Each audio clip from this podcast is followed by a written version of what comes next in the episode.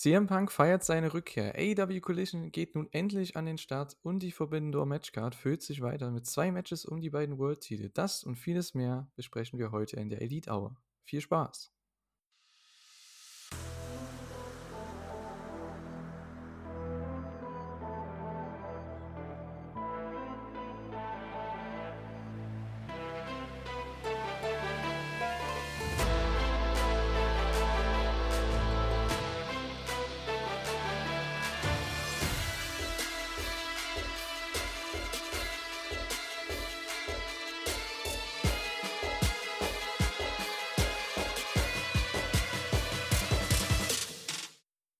Herzlich willkommen zu einer neuen Ausgabe der Elite Hour. Wir sind wieder zurück mit einer voll bepackten Woche. Drei Shows zum allerersten Mal so richtig, also drei Wochen-Shows, muss man sagen. Ja, nächste Woche wird es noch krasser mit vier Shows. Bin ich auch mal gespannt. Ähm, ja, drei Shows besprechen wir: AEW Dynamite, AEW Rampage und AEW Collision, das Debüt und äh, ich habe richtig äh, Bock an sich schon, ähm, mal das hier auseinanderzunehmen, denn es wird sehr, sehr viel zu reden geben, zumindest bei äh, ein paar Shows, bei ein paar Matches vor allem. Und äh, da ist diese Woche der Stefan bei mir. Hallo. Hallo, wunderschönen guten Abend. Ähm, ich entschuldige mich auch jetzt schon mal, falls wieder Vogelgezwitscher durchkommt, aber dafür, also damit müssen wir jetzt wahrscheinlich diesen Sommer einfach grundsätzlich leben. Ich hoffe, das wird nicht zu problematisch. Grundsätzlich aber Erstmal stimme ich dir voll und ganz zu. Es war eine wahnsinnig volle Woche und es war, finde ich, sogar trotzdem eine gleichzeitig gute und diskussionswürdige Woche, weil, ich meine, wir werden gleich im Detail noch auf alles kommen. Dynamite war solide, Rampage hat mir so sehr Spaß gemacht, wie ganz, ganz viele Wochen am Stück schon nicht, vielleicht Monate, ja, mit Sicherheit Monate. Und Collision hat glaube ich, auch zumindest sehr viel Potenzial gegeben, darüber zu diskutieren. Von daher, ich bin mal gespannt, wenn ihr es jetzt hört, werdet ihr sehen, wie lang es insgesamt geworden ist, aber es kann, glaube ich, etwas in die Länge gehen heute. Ja, schauen wir mal, ne? Ich denke, wir haben so einzelne Sachen, ähm, wo wir beide echt viel darüber erzählen können und diskutieren können. Wir werden natürlich nicht auf komplett alles eingehen. Also darauf könnt ihr euch schon mal einstellen, jetzt die nächsten Wochen, wenn wir jetzt Collision mit reinnehmen. Da wird nicht alles im Detail besprochen werden. Nächste Woche kommt noch Forbidden Door dazu bei der Elite aber. Und äh, ja, da kann ich auch schon mal sagen, ab nächste Woche ähm, werden wir den Podcast erst am Mittwoch früh hochladen. Das ist gleich mal die erste große Ankündigung heute. Ähm, denn ja, wir wollen einfach noch den Dienstag als Aufnahmetag theoretisch haben, weil wenn wir sehen, nächste Woche mit drei Wochen-Shows und Forbidden Door, das wird schwierig, das bis Dienstag noch in den Podcast umzumünzen mit allen und so weiter. Deswegen, ähm, ja, stellt euch schon mal drauf ein, ab äh, der nächsten Woche geht es dann am Mittwoch früh erst mit der LD-Dauer los, quasi. Genau, dürfte dann so früh auf um 8 Uhr circa erscheinen. So. Ja, du hast gesagt, ne, es war eine sehr, sehr volle Woche und nächste Woche wird es noch krasser. Ich weiß nicht, wie wir das machen sollen. Wahrscheinlich werden es wir beide wieder machen, ne? Gehe ich mal davon aus. Ähm, du machst ja, du schaust ja bestimmt auch einiges live, oder? Durch die Berichte. Ja, auf jeden Fall. Also, mhm. Ähm, ich kann jetzt, glaube ich, schon sagen, ich meine, ich habe jetzt auch angekündigt, dass ich Collision-Bericht schreibe, habe ich jetzt im Nachhinein gar nicht getan. Da nochmal vielen Dank an den Benedikt, der es für mich übernommen hat, weil ich konnte dann doch nicht äh, kurzfristig übernehmen. Ansonsten, ich weiß gerade gar nicht, was ich mache, aber ich glaube, ich mache sogar Dynamite und Collision live. Ist aber vielleicht gar nicht so schlecht, weil das zerschießt mir schon mal meinen Schlafrhythmus, sodass ich dann noch Sonntagnacht wach bleiben kann, weil das wird mit Sicherheit bis 6 Uhr morgens gehen. Ähm, ja, aber ich werde, also, also Rampage schaue ich mir grundsätzlich nicht live an, ähm, wenn ich nicht gerade einen Bericht schreiben muss. Deswegen, ich glaube, Dynamite Collision, Forbidden Door, das wird bei mir wirklich dreimal eine sehr lange Nacht werden. Ja, ich bin tatsächlich selbst froh, persönlich bei mir, äh, dass die Fußballsaison vorbei ist. Bei mir jetzt auch beim Verein. Wir hatten jetzt letzte Woche das äh, letzte Saisonspiel. Sind leider nicht aufgestiegen hätten gewinnen müssen. Das tut mir leid. Das tut mir leid. Ja, so ist das halt. Aber es ist auch nicht so schlimm. Es wäre nur von der ersten Kreisklasse in die Kreisliga gewesen. so schlimm ist es nicht. Aber ähm, da bin ich ganz froh, dass das das letzte Spiel war, dass jetzt das kommende Wochenende relativ frei ist und äh, ja, dass ich mir das da ein bisschen besser legen kann. Vielleicht auch mal live gucken kann, zumindest vor Door peile ich schon an, live zu schauen. Ähm, ja, bei Montag, das wird, glaube ich, zu voll dann noch äh, mit Arbeit und so. Äh, mal schauen, wie wir das machen. Aber ja, boah, Wahnsinn. Es wird eine sehr, sehr krasse Woche. Diese Woche war auch schon sehr, sehr voll. Wir hatten das Debüt von Collision. CM Punk ist wieder zurückgekehrt zu AEW, hatte eine, eine Promo bei Collision, hat damit die Show angefangen und hat sie dann auch beendet mit dem Main Event, der ja schon ja, die Woche zuvor angekündigt worden war, in dem äh, Trios-Match. Und äh, da wart ihr letzte Woche ja relativ ähm, kritisch gegenüber, ne? Habe ich so mitbekommen im Podcast, so über das Trios-Match, über die Ansetzung. Habt das nicht so sehr gefeiert, ne? Ja, das, das ist korrekt. Das, ich meine, das Match hat jetzt auf jeden Fall sehr viel Zeit bekommen. Ich fand es jetzt auch nicht verkehrt, aber ich weiß noch nicht, ob ich trotzdem es vielleicht im Nachhinein eher auf zwei einzelne Matches gesplittet hätte. Aber ich meine, Punk hatte jetzt auch nicht so wahnsinnig viel In-Ring-Zeit in dem Six-Man-Tag-Team-Match. Von daher, da wird es mit Sicherheit wirklich auch einfach gesundheitliche Gründe dann gegeben haben, dass er einfach nicht fit genug war, um da selbst irgendwie 15 Minuten oder so durchzuziehen. Ja, der hatte halt wirklich die ersten 15 Minuten von den 25 einfach vielleicht eine Minute im Ring verbracht. Ja, das kommt hin. Also es war wirklich ja. nicht viel. Da war, echt, war glaube ich, ein Tag-Team-Move dabei und ein kurzer Standoff mit Joe, wo die Crowd echt abgegangen ist, das muss man sagen. Ähm, das haben sie echt gefeiert. Da merkt man schon, wie krass trotzdem die AEW-Crowd ist irgendwie, ne? Weil das war eine Fehde damals bei Ring of Honor 2003, 2004. Das sind jetzt auch schon fast 20 Jahre, ähm, die die Fehde her ist. Und damals haben das vielleicht ein paar hundert, paar tausend halt gesehen ne, zu der Zeit. Und jetzt einfach irgendwie 9000 im United Center feiern da komplett diesen Face-Off. Finde ich schon sehr, sehr interessant. Das ist eine sehr krasse Fanbase. Schon sehr, sehr hardcore, muss man sagen. Ja, da ist natürlich auch nochmal der Vorteil, dass es einfach jetzt Chicago war, weil ich glaube, man hätte fast schon Punk irgendeinen Standoff geben können gegen irgendwen und da wäre die Crowd abgegangen, einfach nur, weil ja, der größte Held dieser Stadt dann einfach wieder im, im Ring stand. Deswegen, ich war auch überrascht, weil ich war nicht überrascht, aber mir ist zumindest auch aufgefallen, dass generell die Reaktionen noch wahnsinnig gut waren, auch als er halt dann, also Punk, zu Beginn der Show dann rausgekommen ist. Aber ich meine, auch allein schon durch Punk war gefühlt AEW in den letzten zwei Jahren gefühlt jeden Monat einmal in Chicago, aber da geht es halt wirklich immer sehr, sehr gut ab. Mhm. Ich würde sagen, wir fangen einfach jetzt mal mit Collision an, so ein bisschen, weil das ist halt das Neue, das äh, Frische, was auch bei uns, denke ich, am frischsten im Kopf noch ist. Und äh, ja, es war die erste Ausgabe in äh, Chicago, Illinois, in der, ja, im United Center, in der Heimatstadt von CM Punk. Der hat das Ganze angefangen mit einer Promo. Ähm, ich muss sagen, er hat viel gesprochen, aber wenig ausgesagt für mich in der Promo. Das war eigentlich nichts. Also ich weiß es nicht. Es war sehr, sehr viel Insider-Zeugs anscheinend. Ich habe keinen Plan davon. Und äh, er hat ein Match mit MJF angeteased, weil der irgendwas in seinem Beute da hatte, was anscheinend der AEW-Titel hätte sein können. Man hat es, warum man den nicht gezeigt hat, verstehe ich nicht, aber okay. Und vielleicht ist es auch was anderes, aber er hat ja schon die ähm, Sache angespielt mit dem Dog Color Match, was er ja gewonnen hat. MJF sagt, er hat das beste Singles Match gehabt, Singles Dog Color Match gehabt und Punk meint, er hat das Ganze gewonnen. Von daher denke ich mal schon, dass man das Match irgendwann macht. Ich weiß nicht, ob das jetzt so toll war, das jetzt schon zu machen, weil MJF gegen Punk wird man jetzt noch nicht bringen. Ich tippe mal frühestens All Out, aber man hat ja jetzt erstmal die Sache mit Cole mit MJF und jetzt mit Tanahashi. Also ich verstehe das nicht, warum man das hier gemacht hat. Ja, also ich glaube, ich, er hatte, glaube ich, auch einmal Max dann wirklich angesprochen. Deswegen, ich weiß auch nicht ganz, warum er diesen Titel nicht gezeigt hat, aber auch schon überlegt, ob es da irgendwelche, ja, ich hätte fast schon gesagt, rechtlichen Gründe gibt, aber das wäre ja auch Quatsch gewesen. Aber deswegen weiß ich wirklich nicht, warum er den Inhalt des Beutels nicht gezeigt hat. Aber es gab jetzt ja, glaube ich, auch noch relativ frisch heute ja auch noch ähm, Gerüchte, dass Punk am Mittwoch bei Dynamite oder Rampage, aber ich gehe ja mal von Dynamite aus, dann auch vielleicht zu sehen sein könnte, weil Dynamite ist jetzt ja am Mittwoch dann in Chicago und damit ja Rampage natürlich auch. Deswegen, das wurde ja dann auch schon jetzt irgendwie gemunkelt.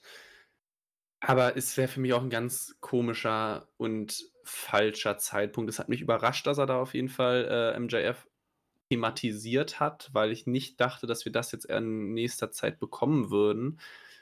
Aber ja, also ich, ich stimme dir voll und ganz zu in dem Punkt. Er hat lange geredet, ohne so wahnsinnig viel zu sagen. Und ich meine, er hat jetzt Cole, er hat Tanahashi Ich weiß nicht, wann man das machen will oder es wird so 'n Ding von, sie bauen 2 Sachen gleichzeitig auf für All In und All Out, was ja dann eine Woche nacheinander dann kommt. Aber ich ich weiß es wirklich nicht. Ich kann dir die Frage auch nicht ganz beantworten, einfach weil es ein wenig kryptisch war, was der gute Punk dann erzählt hat. Ja, es ist halt schon das größte Match, was du für ihn momentan hast, ne? Ich meine, Punk gegen MJF, das Rematch um beide Titel. Wer ist der wahre Champion irgendwo? Das ist schon das wahrscheinlich interessanteste Match für ihn, aber das wird man jetzt auf kurze Dauer halt nicht machen, weil man hat jetzt bis September August, September kein keine größere Show. Von daher wundert mich das, warum man das hier schon sagt irgendwie. Und weil wir werden da auch noch gleich dazu drauf zu sprechen kommen, als wenn wir die Show jetzt hier durch durchgehen. Ähm, man hat ja nichts für Punk jetzt für die nahe Zukunft aufgebaut. Also, da äh, nix, hier kam keiner raus. Nach dem Main Event kam keiner raus für Punk oder so. Man hat gedacht, jetzt was mit Punk und Joe, aber irgendwie hat man da ja auch nur den den Staredown gehabt, ne? Also, da war ja auch nichts anderes. Ja, vor allem, weil es gab ja auch in den letzten Wochen noch die Gerüchte, ob man vielleicht dann Punk gegen White stellt als Anfangsfehde. Auch da hätte man jetzt auch im Match, nach dem Match, vor dem Match irgendwie was aufbauen können mit irgendeinem es reicht da ja schon meistens irgendein kleiner Spot. Es reicht ja schon, keine Ahnung, 'n Low Blow von von Jay White gegen Punk, um da irgendwie zumindest mal die nächsten Wochen mitzufüllen, um da irgendwie so 'n Startschuss zu geben. Aber du hast es grad schon angesprochen, man hat jetzt für die nächsten Wochen oder von mir aus auch nicht mal für die nächste Ausgabe irgendwas aufgebaut, aber das kann man ja auch über die komplette Ausgabe von Collision sagen, weil, ähm, so solide die Show auch war, da ist ja wirklich also da wa wa was kommt nächste Woche? Keine Ja, Ahnung. die haben kein Match angekündigt für nächste Woche. Nichts. Kein Angle, kein Segment, kein gar nichts, kein Rematch, sei es jetzt um den TNT-Title oder so, was man ja logischerweise in Anführungszeichen hätte machen können. Nichts hat man angekündigt. Das heißt, man nutzt jetzt Dynamite, um Forbidden Door aufzubauen, Rampage und Collision. What? Warum? Ich dachte, das soll 'ne halbwegs separate Show sein hier. Mit etwas anderen Leuten als bei Dynamite. Von daher verstehe ich das nicht. Ähm, ja, Punk ist back, okay, cool. Er hat noch 'ne Line gegen die Young Bucks rausgehauen, okay, wen juckt's? Also, ich muss ganz ehrlich sagen, Punk ich weiß, es gibt viele Fans auch hier bei unseren Zuhörern. Ähm, liebe Grüße an alle auch, die wieder ins Forum geschrieben haben und kommentiert haben. Ähm, schreibt gerne heute auch wieder Sachen rein, weil das ist auch so 'n Hot Take von mir. Wie gesagt, mir ist der Typ so egal. Ähm, äh, ich höre mir's gern an, er ist sehr gut am Mikrofon, keine Frage. Aber, äh, ja, das hat mir nichts gegeben, diese Promo und mich hat das einfach null gejuckt. Von daher war ich froh, dass er aufgehört hat dann, als keiner rauskam, weil es war ja auch echt schon sehr, sehr lang, ne, die Promo. Für das, was er gesagt hat. Das war ja echt nichts. Ja, also, ich muss schon sagen, als jemand, der wirklich sich riesig gefreut hat, als Punk vor 2 Jahren wieder da war und das für mich auch noch mal AEW auch so bedeutungstechnisch noch mal auf 'ne neue Ebene gehoben hat, hat also, mein mein Hype in den letzten Wochen war bei Weitem nicht mehr so groß. Und ja, es ist es ist halt nach wie vor das Ding von, ich weiß halt jetzt nicht, was hier groß passieren soll. Ich habe es ja grad schon an kurz angesprochen. In dem Moment, wo vielleicht 'n Punk am Mittwoch bei Dynamite zu sehen ist, ist ja jegliche Form von Roster-Split komplett ad acta gelegt, weil dann ich meine, er ist die einzige Person, wofür du den machen würdest und dann kommt er sogar noch bei der Show vor wo alle anderen sind, die er nicht sehen will, um das mal so zu formulieren. Deswegen an sich ich habe mich auch von der Promo währenddessen an sich gut unterhalten gefühlt, weil, wie du gesagt hast, er ist ja am Mikrofon wahnsinnig gut. Nach wie vor wahrscheinlich einer der Besten. Aber da war halt nicht so viel und ich weiß jetzt auch nicht, was nächste Woche kommen soll. Ähm, auch eben schon kurz angesprochen, ich weiß halt jetzt auch wirklich nicht, wie fit er irgendwie schon ist. Ob man da jetzt irgendwie die nächsten Wochen überhaupt irgendwie Richtung Singles-Match, was länger als 10 Minuten gehen soll, erwarten kann oder nicht. Es sind halt grad wieder viele Fragezeichen, weil Collision einfach also, ich kann mich nur wiederholen, ich fand's gut. Es war 'ne solide Show, kann man an sich wahrscheinlich nicht viel gegen sagen. Aber es fehlt mir grade noch der Grund als normaler Zuschauer zu sagen: „Okay, ich möchte gucken, was nächste Woche passiert“, weil ich weiß halt absolut nicht, was nächste Woche passieren könnte. Deswegen, boah, Ähm, ja, war eine schöne Hausshow, ne? das, ist, das eine Hausshow mit sagen. großen Namen. Man hatte, genau, man hatte angekündigt, dass Punk zurückkommt, der hat ein Match, okay, und das war's. So, das war eine schöne Show wie damals Saturday Night's Main Event, so einmal alle paar Monate. so, man hat eine schöne Show, die steht alleine und es hat ein bisschen Hausshow-Charakter, obwohl es damals nicht so war, aber hey. Ähm, ich finde, das hier, das war echt, das hatte echt Hausshow-Charakter. So eine alleinige Show, du hattest ein Titelmatch, du hattest deinen großen Return, hattest dein Frauenmatch auf der Card mit beiden Champions oder ja, zwei Champions insgesamt drin. Dann hast du dein, äh, ja, tolles Workhorse-Match mit Buddy gegen Andrade. Also im Endeffekt an sich die Show, wir haben es ja jetzt schon äh, ja, ein paar Mal gesagt, die Show war an sich ja relativ gut. Ich denke, da werden auch viele uns zustimmen. Aber ja, so richtig was von der Show mitgenommen haben wir jetzt nicht. Ne? Also dann das erste Match war Wardlow gegen Luchasaurus in den TNT-Title. Ähm, da merkt man einfach den Unterschied, weil ich schaue seit Jahren Jay White und ich schaue jetzt auch schon seit Jahren halt MJF und MJF ist auch immer besser geworden, seitdem er im Main Event ist. Als Heel Worker sind die beiden für mich die besten und Luchasaurus als Heel Worker, ne, wenn der den in der Heat Phase ist, da passiert ja nichts. Das war so langweilig, ne? Ich habe gedacht, ey, das ist nicht euer Ernst, ne? Ich habe das Sonntagvormittag geschaut, ich dachte mir, ey, komm mal, will ich das jetzt skippen oder nicht? Weil der, der war die ganze Zeit in diesem, nicht Chinlocker, wie nennt man das, in diesem Nackenhold da. Also Wardlow ja. war die ganze Zeit in diesem Nackenhold und kam dann nicht raus. Dann wollte er, dass die Crowd ihn äh, dazu bringt, aber die Crowd hat es auch nicht so interessiert. Und äh, ja, das war dann ein bisschen zu lang. An sich aber trotzdem die beiden, ich meine, die können schon ihre Sachen machen, alles kein Ding, sind ja beide sehr, sehr athletisch. Ähm, ja, Powerbomb von Wardlow, aber dann hat sich irgendwie Christian Cage eingemischt, dann gab es eine Ablenkung und am Ende hat dann äh, Christian Cage Wardlow mit einer Kamera attackiert, während der Ref von Luchasaurus da ähm, aus dem Sichtfeld äh, gepackt wurde. Und Luchasaurus hat ihm da noch eine Lariat gegeben von hinten und pinnt ihn ist neuer TNT-Champion. Habe ich null erwartet, ne? Ich musste lachen dabei. ich habe das null erwartet. Ja, habe ich vor dem Match auch nicht. Und ähm, um, um gerade mal alles Gesagte von dir irgendwie so aufzugreifen, ich muss auch sagen, dieses Match, ich habe es letzte Woche im Podcast schon gesagt, ich bin grundsätzlich kein großer Fan von Big Man gegen Big Man. Ja, beide sind wahnsinnig athletisch, beide sind bei weitem keine klassischen Big Men. Aber wie du auch gerade schon gesagt hast, diese ersten zehn Minuten dieses Matches waren ja, wow, war das langsam. Also, wie, wie lang ging das Match? Knappe Viertelstunde. Ach du Scheiße, ja, deswegen wahrscheinlich.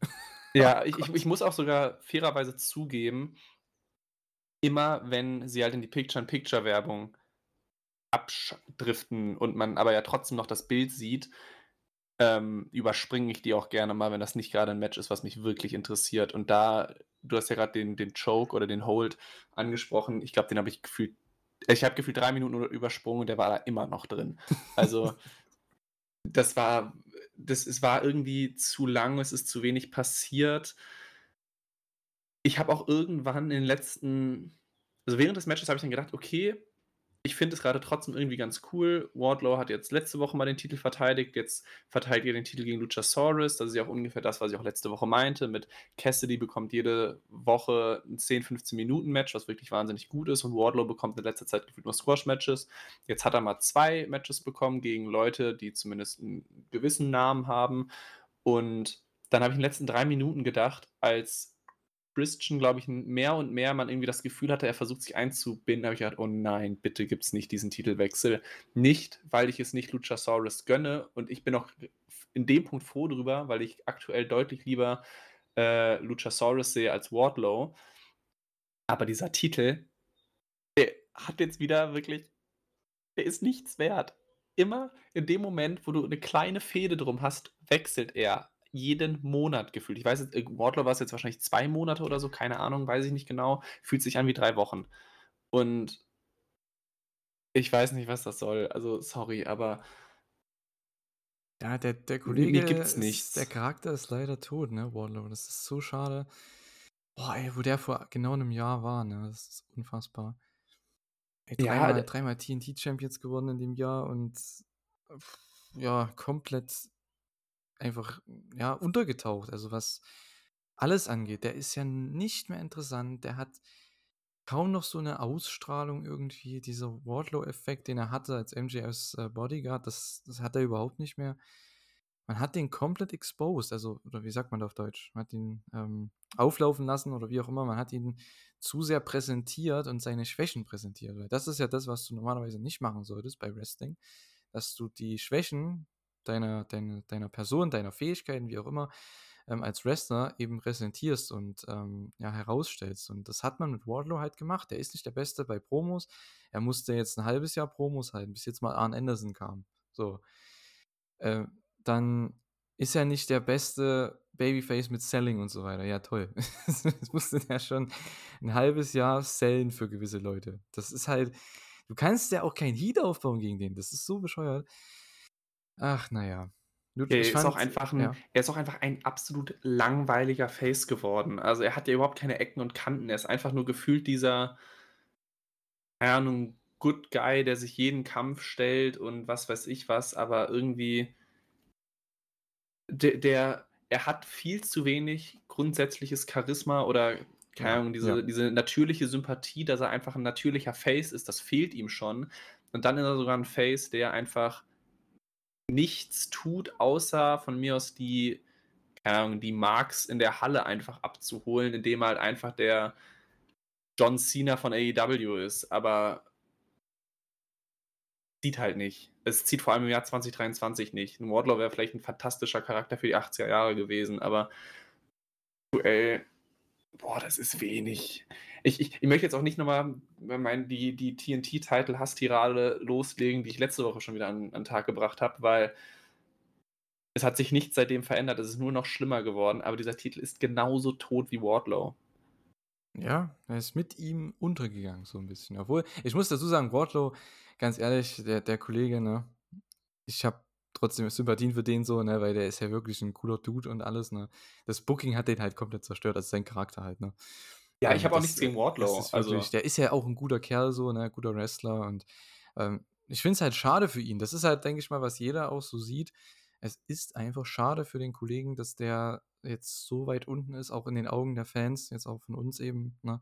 Finde ich schade. Christian Cage, muss ich sagen, hier in dem Match, äh, der war echt der MVP, weil der der beste Heal ever war geführt. Am Ende nimmt er den Titel, hält ihn die, in die Hüfte und rennt dann auch mit dem Titel Backstage. Luchasaurus, ja, der, der wird komplett hinten links liegen gelassen. Ähm, ich glaube, da wird es auch bald wieder einen Face-Turn geben.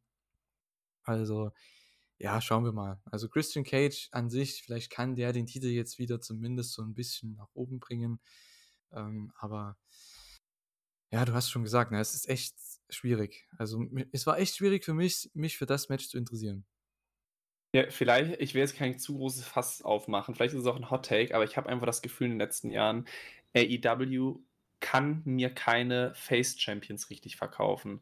Ich fand sowohl die TNT-Titel, sowohl der Women's World Title als auch der Men's World Title, die wurden zwar gefühlt allesamt hauptsächlich von Heels gehalten, aber in dem Moment, wo ein Face den Titel gehalten hat, fand ich es gleich ein bisschen uninteressanter. Und gleicher Punkt halt jetzt auch wirklich wieder hier. Wardlow war da, der gewinnt seine Matches, der hält seine Face-Promos, aber es ist halt, es ist einfach zu langweilig okay, um das vielleicht gerade direkt schon zu relativieren, ich finde Orange Cassidy als International Champion wirklich sehr gut. Ähm, ja, weil, das, weil das auch eine, eine, Möglichkeit ist, das eben zu machen als Face Champion. Wenn er jede Woche verteidigt, immer wieder gute Matches hat und immer andere Matches hat. Es ist nicht immer dasselbe. Ne? Das, mit Wardlow war ja das Problem, es war immer dasselbe. Jedes Mal ein Squash-Match, jedes Mal diese Powerbomb Symphony, da war keine Story, kein nichts drumrum. Das war einfach nur, hey, du kriegst ein TNT-Title-Match bei Rampage. So. Und, oder mal bei Dynamite. Und das geht jetzt auch gegen Hager. Wir hatten ja das Match jetzt bei, gegen Hager auch bei Dynamite. Das war halt so random. Ich verstehe nicht. Da gab es keine Promo, kein nichts. Ich weiß nicht, warum sollte man sich dafür interessieren? Das ist so für mich die Sache. Weil das Match an sich war ja ganz okay. Auch das Match hier war ja an sich ganz okay. Aber es juckt halt keinen, weil sie dafür kaum irgendwas machen. Hier, das Match haben sie zumindest halbwegs aufgebaut mit äh, Luchasaurus. Das war ganz okay mit Christian Cage, aber ja, also es braucht jetzt schon echt wieder sehr viel Arbeit. Ich bin gespannt, ob Christian Cage das äh, machen kann mit dem Titel.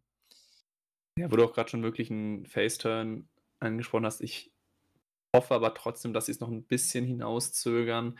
Aber grundsätzlich dieser man man sagt's gefühlt seit dem Darby Allin TNT Title Run: „Wir brauchen einen Champion, der diesen Titel 'n paar Monate mal hält, der ihn in Storylines verteidigt, in Matches, die, ich sage mal, so mindestens mal Vier-Sterne-Charakter haben, zumindest die die aufgebauten und auch den Titel in 'ner gewissen Regelmäßigkeit verteidigt, dass man das Gefühl hat, hier geht's um irgendwas.“ Aber wenn jetzt einfach nur wieder 5 Squash-Matches gibt, weil du hast den nächsten Big-Man-Champion, da kannst du mal leicht Squash Squash-Matches draus bauen. Ähm aber wenn der Titel da jetzt bald wieder weg ist oder es da jetzt in 2 Wochen sofort diesen diesen Face-Turn gibt, dann ist es halt wieder so: „Oh ja, okay, ist mir egal. Aber baut mal irgendwas auf, bitte.“ Ja, schauen wir mal.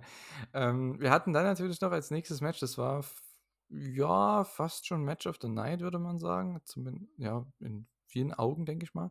Wir hatten Buddy Matthews gegen Andrade El Idolo und, äh, ja, Kevin Kelly, der übrigens, äh, das 1. Mal hier auch mit am Kommentar war, mit zusammen mit Nigel McGuinness. Der hatte hier 'n bisschen Probleme mit den Namen. Ähm, Ja. fand ich sehr witzig. Also, ich finde es halt schade, weil jetzt wahrscheinlich die Leute, die den zum 1. Mal hören, denken sich: „Boah, der Typ kann gar nichts, der“ ne, und so weiter. Der der sagt jeden Namen falsch und was auch immer. Aber, äh also, ich kann schon mal sagen, für die, die New Japan nicht, äh, hören beziehungsweise schauen, ähm, da ist Kevin Kelly der ist für mich der beste Kommentator, ähm, in der Welt momentan auf der Welt, je nachdem. Und, äh, ich finde es schade, dass das halt jetzt so 'n bisschen runtergezogen wird, aber ich glaube, der wird sich auch noch 'n bisschen eingrooven, so mit Nigel zusammen. Die haben auch schon länger nicht zusammen, äh, ja, am Kommentar gesessen. Ich glaube, das letzte Mal müsste bei Ring of Honor irgendwann gewesen sein, so 2016, 17, meine ich. Ich glaube, so um die Zeit, bevor Nigel zu WWE gegangen ist, da war der doch dann auch Kommentator, ne? Ja, bei Genau, NXT. genau. Und das müsste so 2016 gewesen sein bei Ring of Honor. Also, ist es ist schon 'n Stückchen her. Äh, von daher, ähm, ja, brauchen sie vielleicht noch 'ne Woche oder so, um sich da einzugrooven, aber ich fin muss echt sagen, sehr großes Upgrade. Das ist 'ne Sache, warum ich wahrscheinlich Collision sehr, sehr gerne schauen würde wollen würde, ist einfach Kevin Kelly am Kommentar. Also, der war super, weil auch in dem TNT-Title-Match, auch bei den folgenden Matches, der hat einfach sehr viele Sachen reingebracht, wie bei New Japan auch, dass er callt das Match wie ein Fan. Also, der sagt halt auch: „Hey“, zum Beispiel bei Buddy gegen Andrade, dass man hat hier 'n, ähm, High-Flying-Match erwartet mit vielen Big Moves und am Ende wird's 'n kompletter Fight, so. Das sagt er einfach so und der der versucht nicht irgendwie die Zuschauer für dumm zu verkaufen, was, muss ich echt sagen, bei Excalibur und Tony Schiavone und das sind halt mehr so Gimmick-Kommentatoren mittlerweile. Also, Excalibur geht mal noch, aber der ist auch schon sehr over the top, so. Und Taz ist sowieso gut 'n bisschen in der Heel-Rolle, ist okay. Tony Schiavone rastet aus für Sting, ist auch okay. Aber ich finde, mit Kevin Kelly, da haben sie echt 'n richtig, richtig guten, äh, reingeholt als Play-by-Play. Ähm, finde ich grandios. Also, hier klar, die Namen hat er jetzt noch nicht ganz so drauf gehabt. Ist auch mit Andrade El Idolo 'n spanischer Name, ist vielleicht auch nicht so easy für 'n Amerikaner, aber aber hey, ähm, das Match an sich war richtig gut, wie grade schon angesprochen. Ähm, es war eigentlich irgendwo 'n Fight, weil die haben sich beide komplett zerstört. Ähm, Buddys Knie, ähm, ja, war hat irgendwie nicht funktioniert, hat sich während des Matches in Anführungszeichen verletzt. Andrades verletzte Schulter hat man aufgespielt, also, das hat dann auch mit ins Finish gepasst mit den beiden Submissions ihrer jeweiligen, äh, ja, Partnerinnen. Und, äh, am Ende gibt's echt den Figure 4 und dann versucht er sich in den Figure 8 hoch zu ähm, also, die die Bridge, die Brücke so zu machen, versucht sich hochzustützen und schafft's erst nicht wegen seinem Arm und dann schafft er's und dann so gibt's sofort den Tap-Out. Das war richtig, richtig cool. Also, ich fand das Match richtig stark. Ich bin so ziemlich in allem, was du grade gesagt hast, bei dir. Also, Match of the Night gehe ich mit. Kevin Kelly also, ich meine, Nigel McGuinness kenne ich noch von NXT-Zeiten sehr gut. Ähm, generell fand ich das Duo gut, auch wenn ich überrascht war, wie viele Probleme Kevin Kelly hatte. War auch so 'n bisschen die Überraschung hinter mit: „Okay, da steckt vielleicht doch 'n bisschen mehr hinter. Man kriegt's vielleicht doch nicht im 1. Versuch so easy hin, vielleicht auch als neues Duo oder mit, in Anführungszeichen neuen Namen.“ Ähm, aber ja, da da waren jetzt 'n paar Sachen dabei, wie man kann sich ja mal den Namen versprechen, aber das ändert jetzt ja nichts so sehr an der reinen Kommentatorqualität. Generell finde ich, mit AEW hat man, ähm also mit mit dem Dynamite-Trio und jetzt im Collision-Duo, äh, solange Jim Ross nicht da ist, eigentlich immer ganz gute Teams. Ähm Oh, die mich jetzt nicht so sehr stören. Ja, ich ich brauche 'n Jim Ross im Jahr 2023 nicht mehr. Ja, schon klar. Ähm, das das das sollte jetzt nicht zu gemein klingen, aber als er im Main Event dabei war, hat das jetzt den Main Event für mich auch nicht besser gemacht. Ja. Ähm, ich fand die Storyline im Match schon auch gut, weil sie's halt wirklich dann noch mal durchgezogen haben. Ich finde es öfter mal ein wenig ätzend in Matches, wenn du halt dann irgendwie hast der eine bearbeitet die ganze Zeit ein Körperteil, aber es ist gefühlt dann im Nachhinein vollkommen egal gewesen, weil der im Regelfall dann Face es trotzdem schafft zu gewinnen. Und so war's mal wirklich ganz cool, dass sie's beide gegenseitig aufgebaut haben und dass es wirklich fürs Finish auch relevant war. Wie du grad gesagt hast, erst versucht er in die Bridges zu gehen, schafft es selbst nicht, weil weil seine Schulter bearbeitet wurde und dann gewinnt, weil das Knie des anderen so bearbeitet wurde. Das war dann schon wirklich ganz cool erzählt. Ähm, deswegen ich habe mich auf das Match auch gefreut. Es war also, es war für mich im Voraus auch schon so gesehen das Match des Abends, weil ich beide wirklich, wirklich richtig, richtig gut finde. Und grade auch bei Buddy Matthews generell für mich einer, der vielleicht Top-Ten-Leute ist bei wenn wir's nur auf AEW beziehen, vielleicht sogar Top 5 Leute, die ich aktuell am liebsten sehe im Ring. Deswegen fand ich's schon wirklich gut. Ich meine, da kann man noch am ehesten sagen, wurde dann ja in dem in der Minute nach dem Match noch vielleicht was für nächste Woche aufgebaut, als noch das restliche House of Black da war. Auch interessant, ähm dass Andrade vollkommen allein unterwegs war und auch generell ja wie der Face geworkt hat, obwohl, ähm die restlichen also, ich sage jetzt mal, Rouge, Preston Vance und so sind ja jetzt alle grade in 'ner ziemlichen Heel-Rolle wie erwartet unterwegs. Deswegen, ähm, da wird's vielleicht ganz interessant, wo's in den nächsten Wochen damit hingeht. Also, wenn sie das machen als Trios-Match, ne? Alter, wäre das geil. Ja, aber danach sieht's ja aktuell eben genau nicht aus. Interessanterweise. Ja gut, ich äh, wir wollten ja noch kurz über Rouge reden, ne? Ähm, da ja, anscheinend ich habe gelesen, der Vertrag ist jetzt ausgelaufen oder wird bald auslaufen. Mal schauen, ob der verlängert bei AEW, weil bei Triple A ist er ja schon raus irgendwie, ne? Da hat er ja schon Ja. aufgehört. Da hat er selbst gekündigt, Mhm. kurzfristig. Ja, mal schauen. Würde mich halt freuen, weil die beiden als Tag-Team, das wäre auch noch mal was Frisches, vielleicht auch für FTA als Challenger, ne? Rouge und Andrade, ich glaube, da könnte man echt was Cooles machen. Äh ja, mal sehen, ne? Aber das war echt mit da hast du recht, das das Einzige mit, was man so 'n bisschen aufgebaut hat, was vielleicht nächste Woche kommen könnte, aber da hat man ja nichts angekündigt. Also, kein Singles-Match zwischen Andrade und Brody King zum Beispiel, weil Brody hat den ja attackiert. Hätte man ja auch machen können. Äh, ja, schade. Oder 'n Tag-Team-Match oder so, dass sich Andrade 'n Partner suchen muss bis nächste Woche. Solche Sachen, solche Cliffhanger, das ist das ist eigentlich so easy. Und auch wenn's nicht der Main Event ist von dieser Show, aber das sind so kleine Dinge, wo ich sage: „Okay, da würde ich trotzdem dranbleiben“, weil die hatten hier 'n super Match und ich möchte gern noch 'n super Match sehen nächste Woche. Von daher, das hätten sie ruhig ankündigen können, aber hey. Ähm, weil ich denke, Andrade wird ja auch nicht Forbidden Door worken können. Ja, glaube ich auch nicht. Deswegen wird der bestimmt nächste Woche wieder 'n Match haben. Warum denn nicht ankündigen? Na ja, gut. Ja, gene generell ist auch so grade auch, wo du auch meintest, noch punkto Frage ist, was mit Rouge, ähm, ist. Andrade sollte ja eigentlich auch der Vertrag dieses Jahr auslaufen. Er wurde jetzt aber automatisch um die Zeit verlängert, die er dann auch ausgefallen ist, verletzungsbedingt. Das heißt, da weiß man jetzt wahrscheinlich nicht genau, bis wann der genau geht. Generell, glaube ich, kann man aber auch über Rouge und Andrade bei AEW sagen, dass das bislang ein wenig unter den Erwartungen 'n Stück weit war. Also, ich meine, beide hatten natürlich auch ihre guten Matches, aber ich sage mal so vom reinen Standing und vom vom bisherigen Erfolg in Anführungszeichen sind ja beide nicht mehr als Ja. die Heel-Mitkader, die du halt im Regelfall hervorgekramt hast, wenn irgend 'n anderer Face-Mitkader oder vielleicht Richtung Main Event 'n Sieg brauchte. Jetzt hast du Andrade anscheinend in 'ner Face-Rolle und der bekommt sogar 'n Sieg in der ersten Collision-Show. Das heißt, da kannst du vielleicht sagen, da geht's vielleicht grad 'n bisschen weiter nach oben.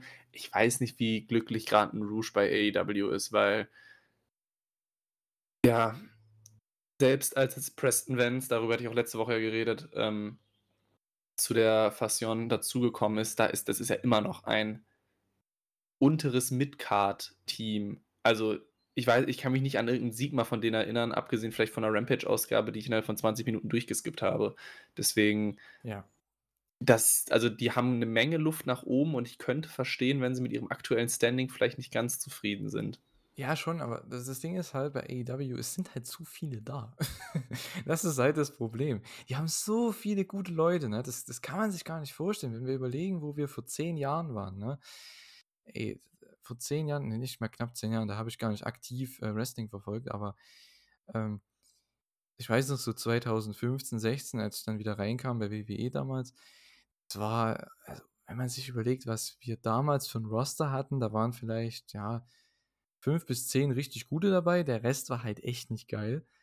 Und jetzt hast du bei WWE 'n richtig gutes Roster, weil die ganzen weil die haben die ganzen Indie-Leute von Ring of Honor und von PWG und so geholt und von von New Japan und TNA. Und AEW hat auch alle geholt von New Japan und die alle halt nicht bei WWE sind und alle aus den Indies und so. Das ist richtig krass eigentlich, ne? Was wir für für 'n richtig heftiges Roster haben.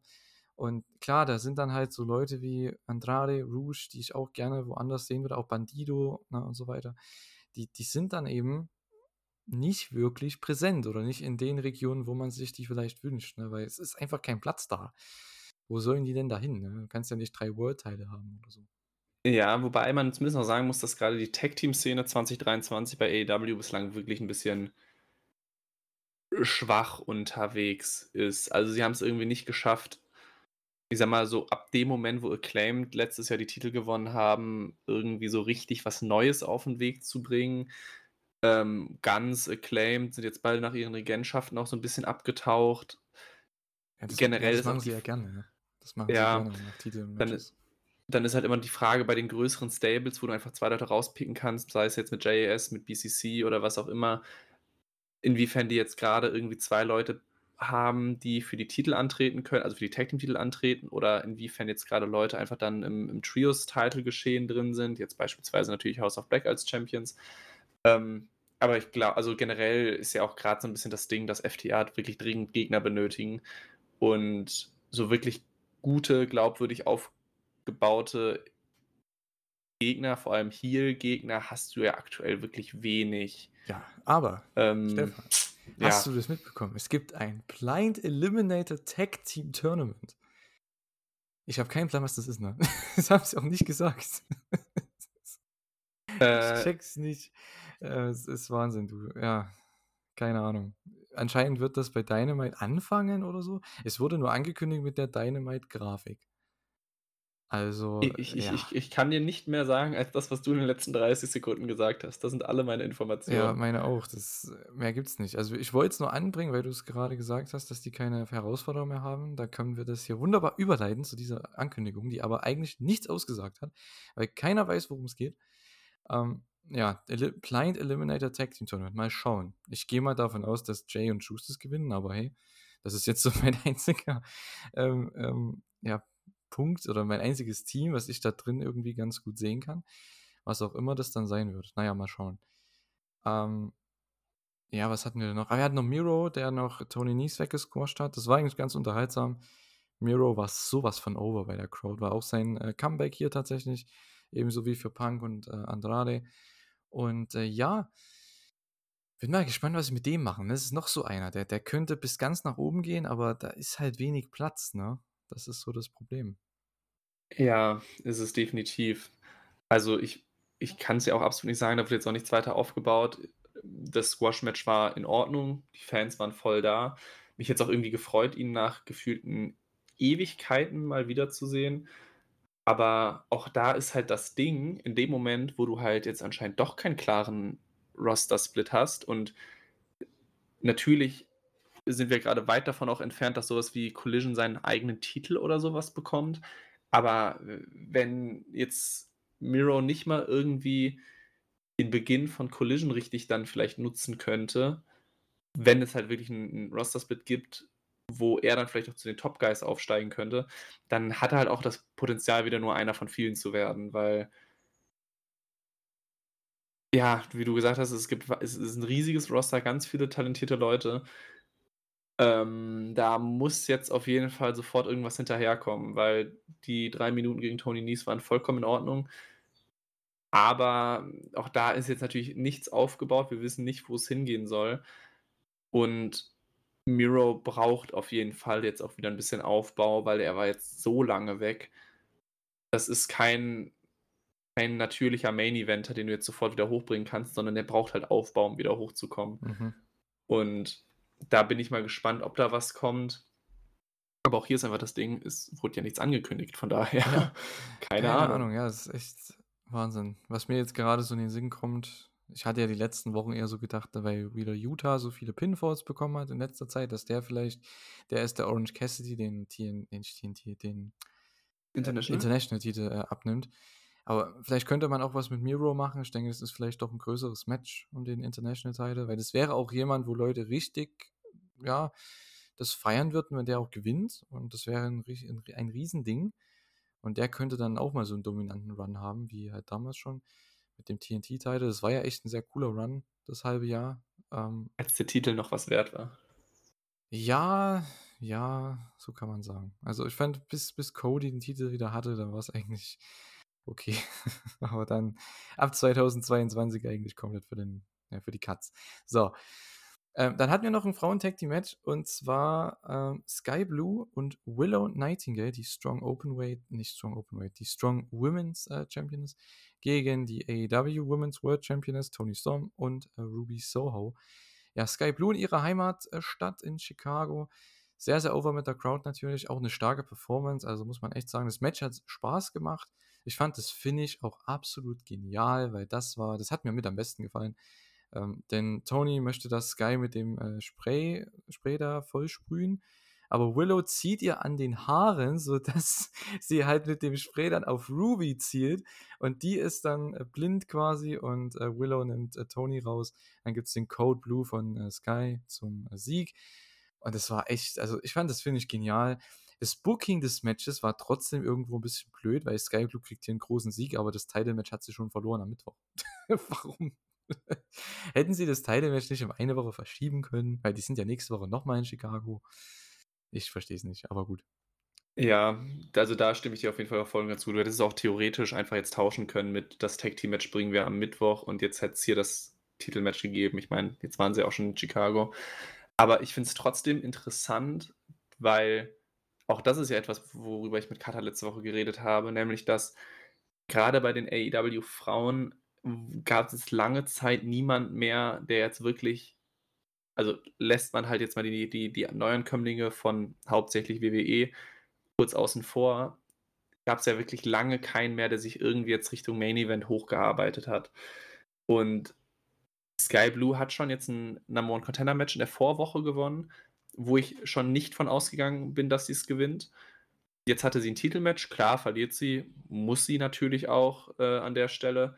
Aber jetzt darf sie trotzdem auch das Tag Team Match gewinnen, bekommt sogar den Pin, obwohl sie, ich sage jetzt mal, Willow ist jetzt äh, New Japan Championess, Tony Storm, Ruby Soho sind eh schon größere Namen. Das heißt, sie, auch da ist sie wieder die, die, ja, wie soll ich es nennen, ähm, die unscheinbarste in, von den Vieren gewesen. Sie bekommt trotzdem wieder den Pin. Das heißt, ich finde gerade bei einer Sky Blue sehr interessant, dass sie anscheinend diejenige ist, die vielleicht gerade dann doch so mittellangfristig auf den Weg gebracht wird, vielleicht da doch noch ernster um irgendwelche Titel zu kämpfen, was vielleicht bei anderen so ein bisschen zu wünschen übrig bleibt, wenn man mal vielleicht an andere AEW Originals Richtung Julia Hart oder NRJ oder so geht, die gefühlt nicht von ihrem Spot bislang wegbekommen gekommen sind, bekommt Sky Blue gerade wirklich nennenswerte Siege. Ja, weil die auch gut wresteln kann. Also, also besser als die anderen. Das ist halt einfach Ja. so, weil die halt auch die Indie-Dates halt äh, macht.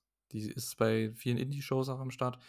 Und äh, ja, das deswegen, also man merkt schon, äh, die kommt jetzt auch langsam in ihre, ja, die bekommt langsam ihre Momente und die hat auch anscheinend jetzt bei den letzten House-Shows, die sie gemacht haben, die letzten paar Wochen, Monate, äh, mit Tony geworkt, die ganze Zeit. Also Tony hat wahrscheinlich auch Bock mit der zu wresteln und ähm, das hat man hier auch wieder gesehen. Also die haben ja, haben ja jetzt schon die letzten Wochen immer mal, sei es im ne, Titelmatch oder jetzt hier in dem Tag-Match immer mal Matches miteinander gehabt. Ich glaube auch schon Anfang des Jahres, ne?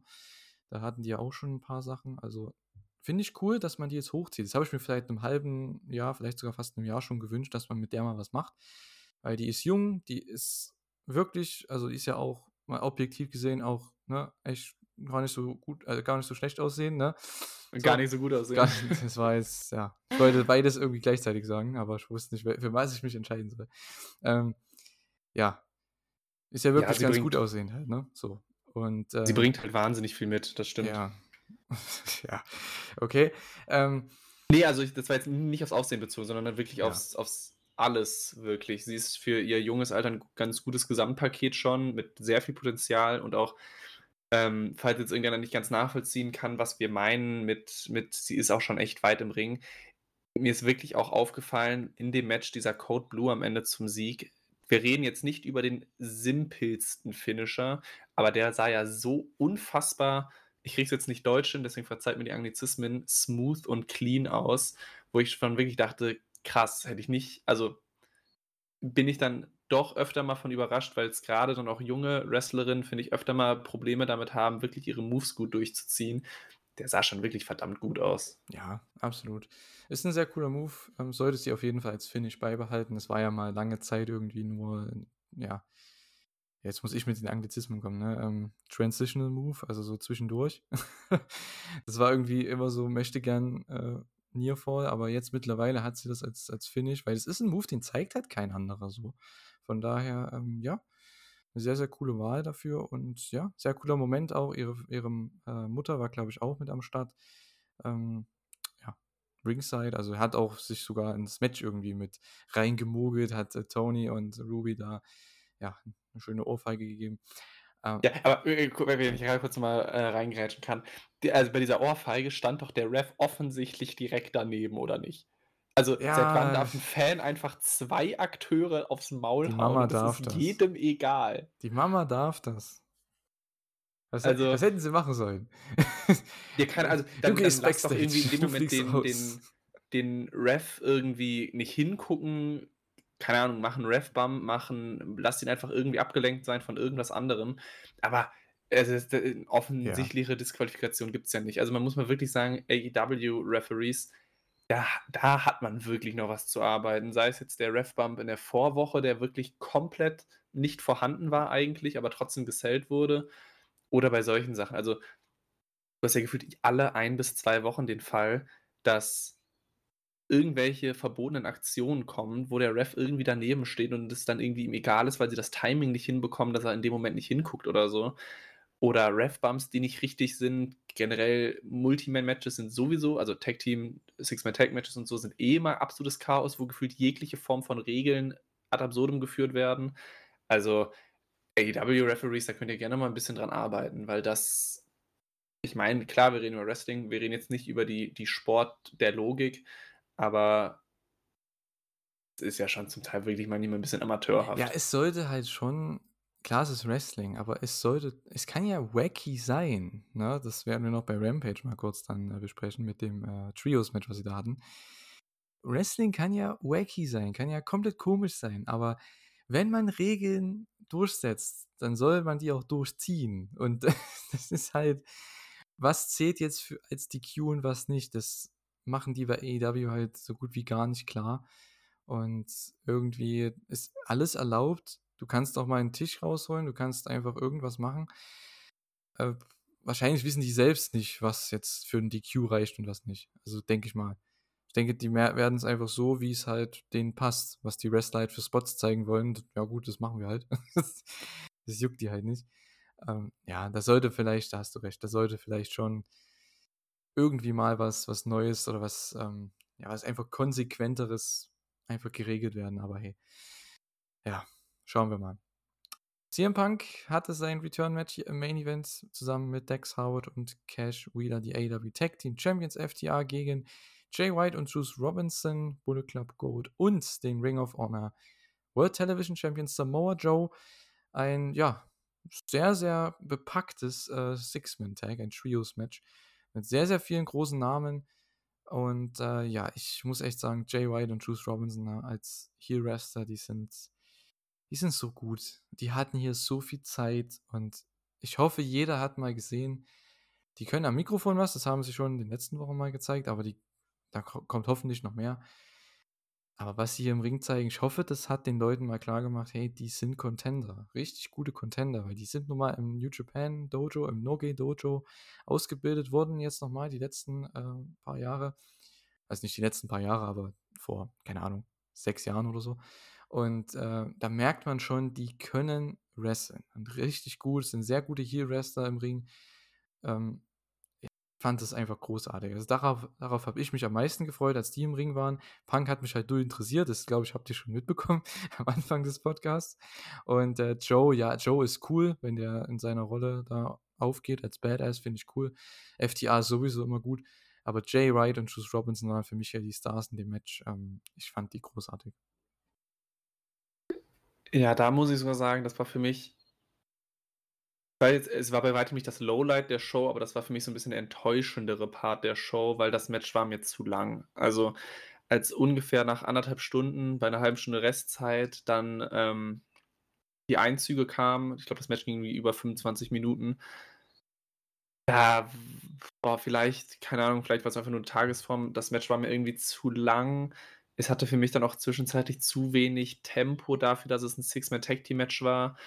Und da muss ich dann auch sagen, da kommt dann auch für mich einfach durch, dass ich der grundsätzlich kein allzu großer Fan von Six-Man-Tag-Team-Matches bin, wenn man das halt nicht eben besser nutzt, dass du es halt also für mich ist das einfach eine 'ne fast schon eine Matchart, die sich so gut für Popcorn-Wrestling oder so anbietet, für hohes Tempo, für viel Durcheinander, für viel Chaos dass ich bei einem normalen Six-Man-Tag-Team-Match manchmal so ein bisschen auch wenn wir über hohes Niveau reden, dann trotzdem ein bisschen enttäuscht bin. Und das war mir zwischenzeitlich wirklich zu langsam, beziehungsweise dafür war das Match einfach zu lang. Und ja, für ein TV-Match, ne? War schon sehr, ja. sehr. Klar, man muss dazu sagen, wir hatten ein paar Tage davor MJF gegen Adam Cole. Das ging 30. Ähm, aber ich muss sagen, das hatte einfach eine andere Dynamik. Und ja, ja, definitiv. Man also, hat halt da mehr, es war halt ein wichtigeres Match. Das Match hier ging es ja um nichts. Ja, zu MJF kommen wir gleich noch. Ähm, aber, also um das mal anders zu sagen, MJF und Cole haben diese 30 Minuten für mich so viel besser genutzt, als es in diesem Six-Man Tag Team Match war. Ich habe auch dann überlegt, passiert einfach nach dem Match noch so viel, weil die machen dort jetzt ja wirklich keinen kein 25-Minuten-Klopper draus. Haben sie jetzt nicht so wirklich getan. Ähm, also nach dem Match war ja ziemlich umgehend dann auch Schluss nach ein bisschen Jubel. Aber es da da da war mir ein bisschen zu wenig Action und da liegt es vielleicht trotzdem dran, dass ein Punk irgendwie noch verletzungsbedingt dann auch nicht so viel konnte, weil ja, ich ich weiß gar nicht, ob wir es eben gesagt hatten oder ob es noch in der Vorbesprechung war. Punk hat ja gefühlt in der ersten Viertelstunde 60 Sekunden irgendwie aktiv mal was getan, aber weiß ich nicht, das war also, ich war eh schon nicht hyped auf das Match, aber macht daraus 15 Minuten, gibt von mir aus Miro noch ein paar Minuten mehr oder macht noch ein anderes Match auf die Karte und ich wäre, glaube ich, auch damit wieder glücklicher unterwegs gewesen. Oder wie gesagt, macht zwei Matches draus und gibt dann CM Punk 10 Minuten und gibt FTA gegen Bullet Club Gold 15. Das wäre mir, glaube ich, alles irgendwie lieber gewesen, weil da habe ich auch gemerkt, dass ich öfter mal in dem Match irgendwie mal kurz ans Handy oder so abgedriftet bin, weil so nach 10 Minuten, als ich gemerkt habe, wir sind nicht in der Phase des Matches, also in den nächsten fünf Minuten rum ist, dachte ich mir schon, boah, das zieht sich aber, wow. Ja, das ist halt das, ne? wenn man sieht, es, ist, es sind 90 Minuten vorbei, die gehen in die Pause und dann weißt du, okay, jetzt ist nur noch ein Match, da passiert eigentlich nichts mehr. Und die kriegen echt sehr, sehr viel Zeit. Ne? Also 30 Minuten TV-Zeit war schon heftig. Ähm, ja, muss ich dir absolut zustimmen, weil man könnte sagen, es war echt zu lang. Ähm, man muss aber trotzdem dazu sagen, sie hatten die ganze Zeit über Heat. Also in der für das Match. Ja, das ist eben das Ding. Das Match war ja auch nicht schlecht. Ja, also ich möchte jetzt gar nicht sagen, es war qualitativ, qualitativ schwach oder so, sondern es war einfach nur, es war zu langsam dafür, dass es über 25 Minuten war. Ja. War halt eine Art Oldschool-Tag-Team-Match. Ne? Ich meine, es ist auch klar mit FTA da drin, Punk, der wird nicht viel machen. Joe hat ja auch nicht wirklich so viel gemacht im Match. Aber Jay und Juice, ich kann es nur noch mal betonen, also ich freue mich so, dass die diesen Spot bekommen haben und endlich auch mal zeigen dürfen, dass sie hier was drauf haben, weil die kamen ja echt die letzten Monate, seitdem sie zusammen bei AEW am Start sind, echt relativ äh, schlecht weg. Also, oder, ja, enttäuschend weg, besser gesagt. Nicht schlecht, aber enttäuschend für viele und äh, auch für mich. Und ja, deswegen freue ich mich einfach, dass sie hier diese Chance bekommen haben. Und äh, ich finde, sie haben echt abgeliefert. Ja, am Ende. Äh, Gerade ja. noch vielleicht den, den, einen kurzen Einwurf noch. Äh, bin ich voll und ganz bei dir. Äh, Jay und Juice haben sich wirklich gut verkauft. Auch, also wirklich, wirklich gut verkauft. Aber am Ende bleibt trotzdem der fade Beigeschmack. Es ist die nächste Niederlage und jetzt in dem Fall hat auch Juice äh, den Pinfall einstecken müssen. Äh, ja, gut, das war klar. Ne?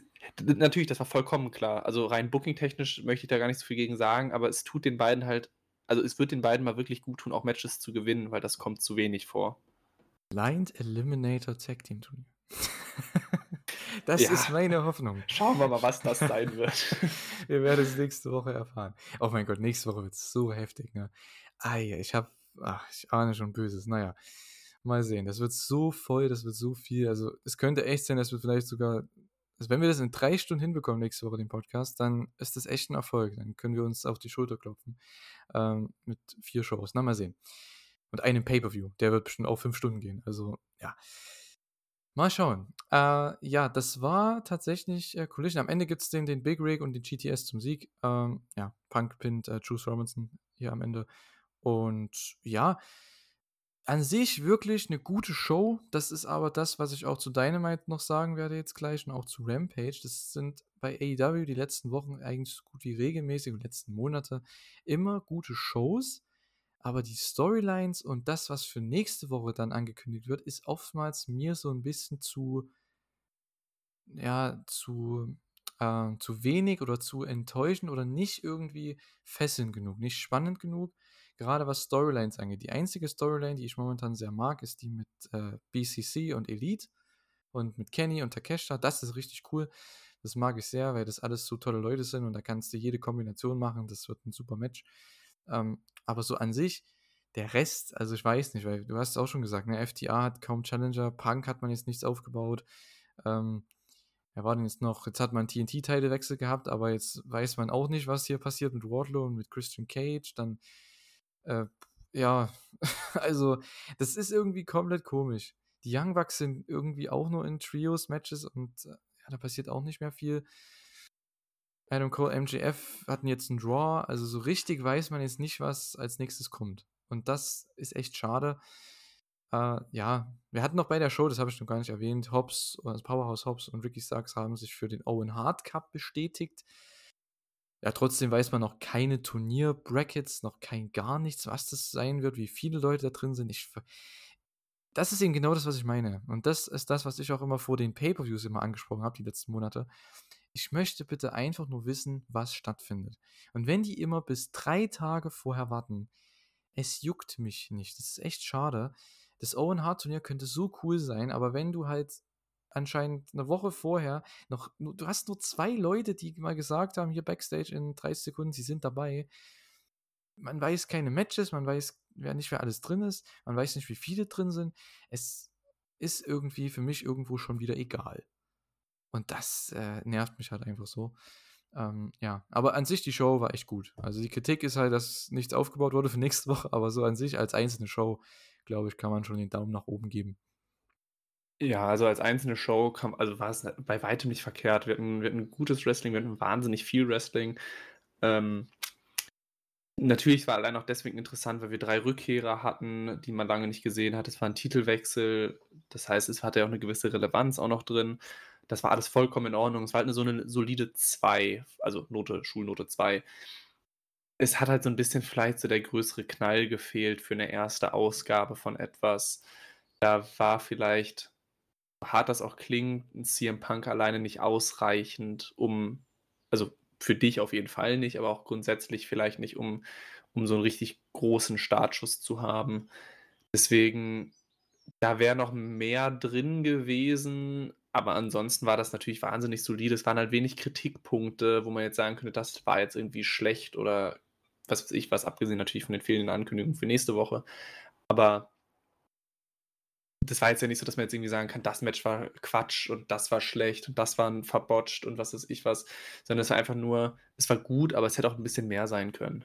Ja, man hatte halt nicht diesen einen großen Engel, diesen einen großen Moment. Das war halt, das ist das Problem. Also der Punk Return, klar, das ist alles schön, aber normalerweise bei AEW war es immer so, bei solchen Dingen, da kam noch was obendrauf, was, was man nicht erwartet hat bei diesen, bei Ja. diesen Shows. Ähm, ja, das war halt sonst immer. Jetzt hat man es halt nicht gemacht. Ich weiß nicht, was nächste Woche kommt und wir wissen es beide nicht. Wir wissen es, glaube ich, alle nicht. Ich glaube, selbst wenn der Podcast dann rauskommt morgen, äh, wissen wir auch nicht viel mehr. Ich denke erst nach Dynamite. Von daher, ähm, ja, werden wir abwarten müssen. Apropos Dynamite, ich glaube, wir können jetzt nach einer Stunde ähm, Collision Review, und sehr, sehr ausführlich tatsächlich, jetzt ähm, Ja. mal zu den äh, anderen beiden Shows noch kommen. Ja, weißt du, was ich vergessen habe? Die Quizmania-Frage. Genau, aber das passt ganz gut jetzt, denn die Quizmania-Frage hat auch was mit dem äh, Ausgang des Openers von Dynamite zu tun, denn wir hatten da MJF gegen Adam Cole in einem Eliminator-Match. Das ging, ja, in einem ähm, Time Limit Draw aus. 30 Minuten haben die gerestet und ähm, die Quizmania-Frage diese Woche ist an euch. Welches Match war denn das erste Time Limit Draw bei AEW Dynamite? Welches Match war das? Äh, Wenn ihr es noch wisst, wann ungefähr das war, in welchem Jahr, richtig, richtig krass. Aber ähm, ja, welches Match war das? Das ist schon mal, ähm, denke ich mal, noch eine coole Frage. Ich äh, konnte. Ich, ich kann auch fairerweise, ja, Ja. wollte gerade sagen, ich kann fairerweise dazu sagen, ich konnte sogar nicht beantworten, bis es mir der gute Julian dann noch gesagt hat. Deswegen möchte, es, möchte ich es natürlich an dieser Stelle auch nicht vorwegnehmen. Genau, wir werden am Ende nochmal das äh, auflösen, das Ganze. Und dann schauen wir mal weiter. Vielleicht habt ihr es ja gewusst. Wäre echt cool. Ähm, ja, kommen wir zu Dynamite und äh, Rampage. Die beiden Shows waren in Washington, D.C. aufgezeichnet, in der ähm, Hauptstadt der USA. Da war ja auch die erste Dynamite damals, 2019. Und äh, ja, muss ich echt sagen, also Dynamite und Rampage, sehr gute Shows, aber das ist ähnlich wie bei Collision, ne? Sehr gute Shows, aber halt jetzt nicht so die Sachen, wo man jetzt nächste Woche unbedingt einschalten müsste. Ähm, was ich aber trotzdem ganz stark fand, war der Opener, da haben wir jetzt auch schon ein bisschen drauf angespielt. Adam Cole gegen MJF Eliminator Match, Time Limit Draw, 30 Minuten ging das Ganze. Es waren wirklich fast genau 30 Minuten, also ich glaube nicht ganz genau auf die Sekunde oder irgendwas, aber das haben die echt richtig gut getimt, denn am Ende gab es äh, den, ja, das Dramatische, ne? Adam Cole haut seinen Boom raus, es gibt den Count One, Two und in dem Moment nach dem äh, Two-Count gibt's die, ähm, wird die, die Ringglocke geläutet und es wird angekündigt, dass es ein ja, Time Limit Draw ist als Ergebnis und das hat der Crowd nicht gefallen. Adam Cole möchte fünf Minuten mehr haben, MJF als klassischer hier sagt, nee, come on, ich habe gewrestelt, wie viel ich wresteln muss. Das absolute Maximum, mehr mache ich nicht.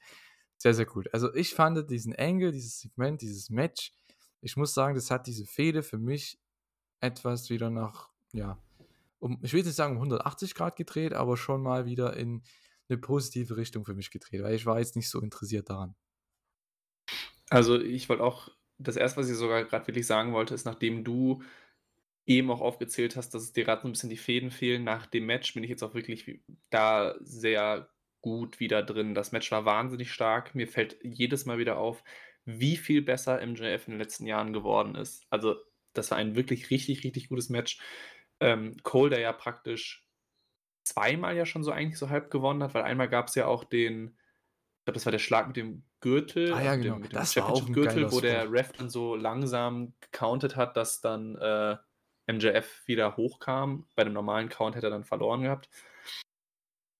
Deswegen, das war wirklich, wirklich, wirklich, wirklich stark. Ähm, Gerade auch als Opener, es hat mich erstmal überrascht, dass es der Opener wurde, aber dass es dann auch wirklich über 30 Minuten so gut war. Auch MJF, ich meine, 30 Minuten MJF-Match bedeutet ungefähr 20 bis 25 Minuten Wrestling, 5 bis 10 Minuten kriegst du halt ein bisschen Taunts, irgendwie Interaktion mit Fans, keine Ahnung was in die Richtung, aber es ist halt wirklich auch unterhaltsam.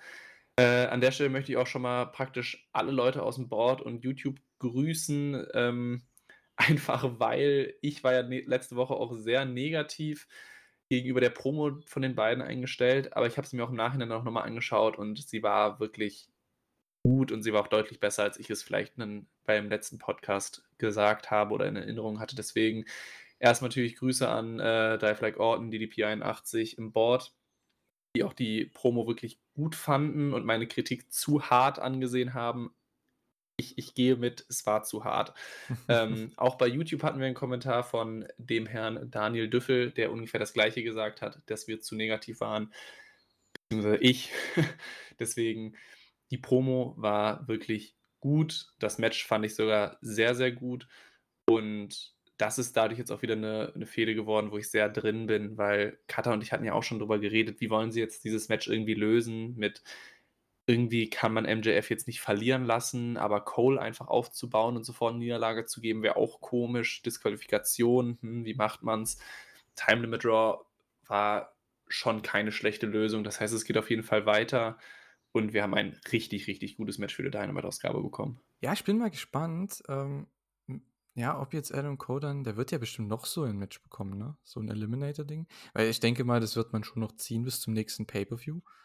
Und äh, dass er wahrscheinlich jetzt nochmal ein Eliminator-Match bekommt und dann MJF besiegt.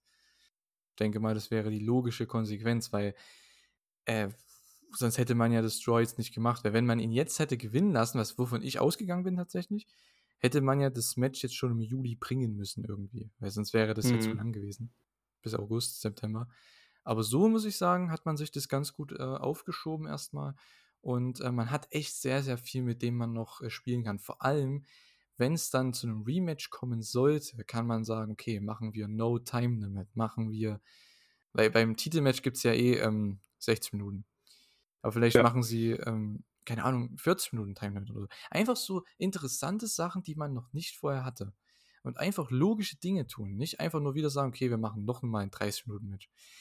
Das, ja, weiß ich jetzt nicht vielleicht kann man da eine Story drum machen, dass MJF sagt, nee, ich bestehe auf diesen 30 Minuten und äh, ich werde die einfach aussitzen. Und dann versucht MJF die ganze Zeit irgendwie mit irgendwelchen Gimmicks da sich rauszuholen, oder sich äh, rauszu, ähm, ja, wie sagt man, sich äh, rauszulassen aus dieser ganzen Sache und aus, vor allem vom Wrestling her. Und äh, Adam Cole am Ende gewinnt aber irgendwie relativ knapp. Und da, also da könnte man einiges machen. Von daher bin ich da nach diesem Match, nach diesem Finish, nach dem Booking, schon ähm, besser gestimmt als noch letzte Woche. Weil ich muss auch sagen, äh, du warst negativ bei der Promo. Also zum Glück habt ihr nächste, äh, letzte Woche meine Meinung dazu nicht gehört. Ähm, ich fand's, ne, bei mir war es mindestens genauso negativ gewesen, ähm, was die Promo angeht. Ich fand die Show an sich letzte Woche jetzt nicht so schlimm, also nicht so negativ, wie es vielleicht rüberkam im Podcast letzte Woche bei euch. Aber ähm, ich muss sagen, die Promo hat mir jetzt auch nicht wirklich viel gegeben. Dafür eher das Match. Also das war ein sehr guter Aufschwung wieder. Also das war echt richtig, richtig gut. Ja, ich muss einfach sagen, ich bin Fan von den beiden. Ich finde das auch, und da kann ich auch verstehen, wenn Leute eine andere Meinung sind. Ich finde es absolut nicht verkehrt, wenn du einen World Champion so ein bisschen exklusiver machst. Und ich habe deutlich, deutlich, deutlich lieber jeden Monat oder alle zwei Monate so ein 30 Minuten MJF-Match als ein Fighting Champion, der dann Woche für Woche seine 10 Minuten Egal-Matches raushaut, die von mir auch gut sind und interessant zu sehen und du hast einen World Champion, der oft vorkommt. Aber ich hatte halt richtig, also ich hatte auch trotzdem vor dem Match schon Bock drauf und ich habe auch jetzt Bock drauf und ich weiß, es wird dauern, bis wir den zweiten Teil von den beiden bekommen.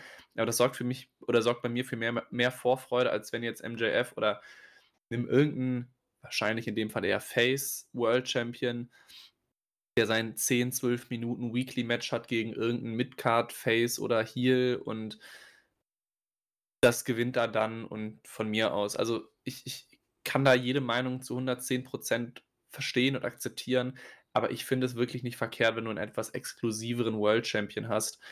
Und das Match war super und ich freue mich jetzt einfach auf das nächste und ich freue mich halt auch drauf, weil ich es nicht so oft sehen kann. Ja, also man kriegt ja. echt eine Masterclass von MGF. Also das ist mittlerweile der Typ, ne? Also als Heel-Performer, ich habe es schon vorhin angesprochen, mit Jay White, das ist momentan, die sind für mich so mit die besten Heel-Performer im Ring, Heel-Wrestler, also wie man richtig Heel workt, wie man die Crowd, mit der Crowd interagiert, mit dem Ref, wie man den Heat ausnutzt, wie man den umsetzt. Der Heat ist einfach so wichtig und die beiden schaffen das, den so interessant zu machen. Ich glaube, viele werden jetzt bei Jay White wahrscheinlich jetzt erstmal sagen, hey, so viel hat er noch gar nicht gezeigt, aber ich denke, die, die New Japan verfolgt haben, die wissen genau, was ich meine. Und MJF macht es bei AEW mittlerweile auch so was von überragend. Also ja, eine Masterclass von dem war das hier wieder. Eine absolute Top-Performance. Da ging Adam Cole schon sehr, sehr krass unter. Er konnte natürlich mithalten, klar, es ist immerhin Adam Cole, aber ich muss sagen, MJF war hier der absolute MVP. Ähm, mega, mega stark. Und äh, ich muss sagen, bei dem einen Spot, ne, die hatten ja noch diesen Elbow-Drop durch den Tisch. Ja. Ich hatte so Angst um MJFs Knöchel, ne? Weil der ist so hochgesprungen mit dem rechten Bein so ein bisschen voraus und ist quasi mit dem Bein so Richtung Erde geflogen. Ich dachte: „Oh nein, nein.“ Ich musste das mir zweimal angucken. Ich dachte mir: „Oh, zum Glück hat er sich da nicht verletzt“, ne? Es hätte auch ganz böse ausgehen können, weil weil ich bin momentan ich muss sagen, ich selbst persönlich, äh, habe seit seit über einem Jahr jetzt mit einer Knöchelverletzung zu kämpfen das geht einfach nicht mehr weg. So. Und das ist das nervt mich beim Fußball, es nervt mich auch allgemein beim Laufen und wenn ich sowas sehe dann, ne, da habe ich halt doppelt mehr Angst, ne, um sowas. Da achte ich schon mehr drauf und, äh, ja, wahrscheinlich ist das nicht den meisten aufgefallen, aber das wollte ich noch mal anbringen. Also da, Aber ich ja. interessant, dass du es anmerkst, weil ich mir ist zumindest in dem Moment aufgefallen, dass ich irgendwie dachte: „Okay, das ist gerade ein wahnsinnig MJF-untypischer Spot.“ Ja. Und ich dachte auch, als er dann erst aufs Top Rope drauf ist, es kommt irgendwas in die Richtung er deutet irgendwie 'n Suicide Dive an, was er manchmal gemacht hat und dann einfach nur 3, 4 Mal in die Seile zu rennen, einfach nur um halt die Fans zu teasen, um's halt dann nicht zu bringen. Ich habe schon gedacht: „Okay, das ist jetzt irgendwie 'n komischer Spot, um das irgendwie jetzt zu machen. Was will er machen?“ Er geht auf 'n Top Rope, deutet 'n Sprung an, macht's nicht und geht dann einfach raus und schlägt dann wieder auf Cole ein oder so. Und dann kam der Sprung wirklich und mir ist es ja jetzt vielleicht nicht so sehr mit dem Knöchel aufgefallen, aber das war für mich auch noch mal so sinnbildlich von 'n MJF vor 2 Jahren hätte diesen Spot auf keinen Fall gebracht. Und er entwickelt sich wirklich Jahr für Jahr brutal weiter und ich würde jetzt noch nicht so weit gehen, wie er es selbst macht, nämlich er ist der greatest wrestler in the world und vielleicht of all times und was weiß ich was. Aber er entwickelt sich auch also vom Charisma und seinen Mic-Skills ist er sowieso schon 'n absoluter Main-Eventer und er entwickelt sich von seinen In-Ring-Skills wirklich sehr in diese Richtung. Also, ich ziehe jeden Hut davor, was der Mann wahrscheinlich irgendwie im Trainingsraum und generell auf der Matte alles übt, dass er sich wirklich so krass verbessert, weil mir würde kein weiteres Beispiel einfallen, der sich in den letzten 2, 3, 4 Jahren so weiterentwickelt hat im Ring. Absolut und, äh, da merkt man schon, warum der da oben steht. Also, als der erste von diesen Jungen, ne, von AEW. Ich meine, man hatte vorher Kenny, der war bei New Japan schon stark gewesen und 'n großer Star bei New Japan zumindest. Moxley war 'n Star bei WWE. Äh, Jericho natürlich schon seit 25, 30 Jahren zu dem Zeitpunkt, äh, damals schon 'n Riesenstar, 'ne Legende. Und, äh ja, Hangman Page hat man zumindest auch hochgeholt, aber der ist trotzdem jetzt nicht dieser, der jetzt auf Dauer da oben war die ganze Zeit. Und, äh, CM Punk, ich denke, ihr wisst, ne, war auch 'n großer Star schon die letzten 10 Jahre. Von daher mit MJF muss man echt sagen, da haben sie diesen richtig großen Megastar jetzt, ähm, hochgeholt und ja, der wird immer besser und der steht zu Recht da oben. Also, ich glaube, wer mittlerweile noch sagt, dass der zu Unrecht da oben steht, weiß ich nicht, was man da sagen soll. Also, der hat ja alles. Der ist wahrscheinlich mit das beste Gesamtpaket, was AEW momentan hat. Der ist jung, der ist in Top äh, in physischer physischer Kondition, körperlicher, ja, Verfassung und, äh, der wrestelt jedes Mal 'n absoluten Banger und also, ich weiß nicht, was man dagegen sagen kann, ne? Gegen seine Promos, gegen sein Material, gut, das ist halt immer für mich so 'n bisschen streitig mittlerweile, weil's immer dasselbe ist, aber ansonsten kann ich mich da nicht wirklich drüber beschweren. Ähm, Ja, ja. also, um um vielleicht noch einen Hot Take zu nennen, ich habe grad extra grad noch mal nachgeschaut, ob 'n Will Ospreay schon 30 ist und ja, er ist Ja. 30 und deswegen gehe ich gehe ich voll und ganz den Satz ein, ähm, MJF ist das Beste im Wrestling-Business unter 30 aktuell. Also er bringt alles mit. Er ist für mich das heißeste Eisen, was es aktuell gibt. Dieser Bidding War of 2024, den er mittlerweile auch schon etwas zu oft gesagt hat, kann ich aber auch voll und ganz nachvollziehen. Von allem, ich sage mal, unter 30 im Wrestling, was man noch so 'n bisschen als erweitertes Talentealter ansehen kann, ist er der Beste zumindest auf dem Markt, mit dem ich mich beschäftige, nämlich so im Mainstream-USA-Bereich. Vom Gesamtpaket aus Charisma, Mic-Skills, In-Ring ist er ist er das Beste in seiner Altersklasse und ich da gehe ich jede Diskussion ein und ich würde diese Diskussion ewig durchkauen, weil ich mir 100 % sicher bin, dass ich in dem Punkt recht habe. Oh, jetzt hast du mich heiß gemacht aufm Ospreay gegen MJF-Match, ne? Boah, daran habe ich noch nie gedacht. Wie gesagt, Ospreay ist schon 30, deswegen kann ich ihn jetzt aus dem U30, äh, äh, Thema rausnehmen, weil das wäre für mich noch die einzige andere Person, wo ich jetzt unsicher war, ob er noch, äh, Ende 20 oder schon 30 ist. Aber von allem anderen in der Altersklasse ist für mich MJF besser in allen Belangen. Ja, auf jeden Fall. Also, was das Alter angeht, wie gesagt, da ist er im Verhältnis mit allen anderen in dem Alter oder in dieser Altersgruppe das beste Gesamtpaket. Das ja, glaube ich, da braucht man nicht, äh, drüber ja, zu diskutieren. Ähm, dann hatten wir, ähm, ja, worüber man diskutieren kann, ist vielleicht dieses nächste Segment. Und ja, das Match danach war eigentlich ganz spaßig mit diesem Eight-Man-Tag da. Aber das Segment vorher wollte ich trotzdem noch mit anbringen, denn wir hatten äh, Renee Paquette im Ring mit Sammy Guevara, der mittlerweile so zwischen Babyface und Heel steht. Es gab trotzdem immer noch Buchrufe, selbst als er gesagt hat, dass er ein Mädchen bekommt, beziehungsweise er und Ty, ne, dass die ein Mädchen äh, bekommen. Das, ja, verstehe nicht, warum es da Leute gibt, die da das immer noch buhen. Ich meine, come on. Ne? Das hat ja nichts mit dem Charakter zu tun. Ähm, ja, es führt dann zu Darby, der rauskommt, dann kommt Jericho raus. Die haben ein bisschen Heat gegeneinander, weil Darby sagt, dass er zwar ein Zauberer ist, aber die Magie im Ring weg ist. das fand ich eine sehr, sehr coole Line. Die war wirklich ja. stark. Und äh, ja, dann ruft das Sting auf den Plan. Wir haben anscheinend, so wie ich das mitbekommen habe, einen sehr coolen Moment. Zum ersten Mal ever jemals Chris Jericho und Sting im Ring. Ein sehr schöner Face-Off. Und lustigerweise, wie Jericho halt ist, hat er noch, ich glaube, ein, zwei Tage vorher auf Twitter eine Frage retweetet: Wird er jemals ein Singles-Match gegen Sting haben? Never, not a chance. so. Zwei Tage später hat er ein Segment mit Sting. Okay. So viel dazu. Ähm, ja, mal schauen, es wird wahrscheinlich ein Match Richtung Forbidden Door dann geben, ne? Wahrscheinlich ein Tag-Match, vielleicht noch mit einem New Japan-Kollegen auf Seite von Sting und Darby dazu, ne? Ja, es bietet sich auf jeden Fall an. Also wir kommen gleich ja eh noch zur aktuellen Forbidden Door äh, Matchcard, die jetzt zwar etwas voller wurde, aber noch nicht voll ist. Das bietet sich auf jeden Fall an. Also du hast große Namen, die du natürlich für so ein Pay-Per-View immer gut gebrauchen kannst. Du hast einen Jericho, der seine Japan-Vergangenheit hat. Das hast du jetzt aufgebaut, da kannst du so easy 3 gegen 3, 4 gegen 4 oder was auch immer irgendwie draus bauen. Also davon würde ich mal fast ausgehen, dass da jetzt noch irgendwas kurzfristig auf die Karte gesetzt wird. Ist halt nur fast ein bisschen schade, dass man es jetzt so kurzfristig erst auf die Karte setzt. Ja, gut, ich sag mal so, wenn das ein Multiman-Tag ist, ich meine, was willst du da groß machen? Ich denke, das, das ist schon okay. Ähm, weil die Show ist ja eh schon, ich denke, für viele ähm, gekauft, weil ich weiß nicht, ob man das im Deutschen sagen kann, aber ich glaube, die beiden Main Events, die reichen schon. Da brauchst du eigentlich nichts mehr anderes draufpacken, was irgendwie, ja, das ist halt dann nur noch Zusatz. Und ich denke, wenn du das als Zusatz bekommst hier mit den AEW-Stars, sind zwei Legenden mit Jericho und Sting, vielleicht noch jemand von New Japan in dem Match.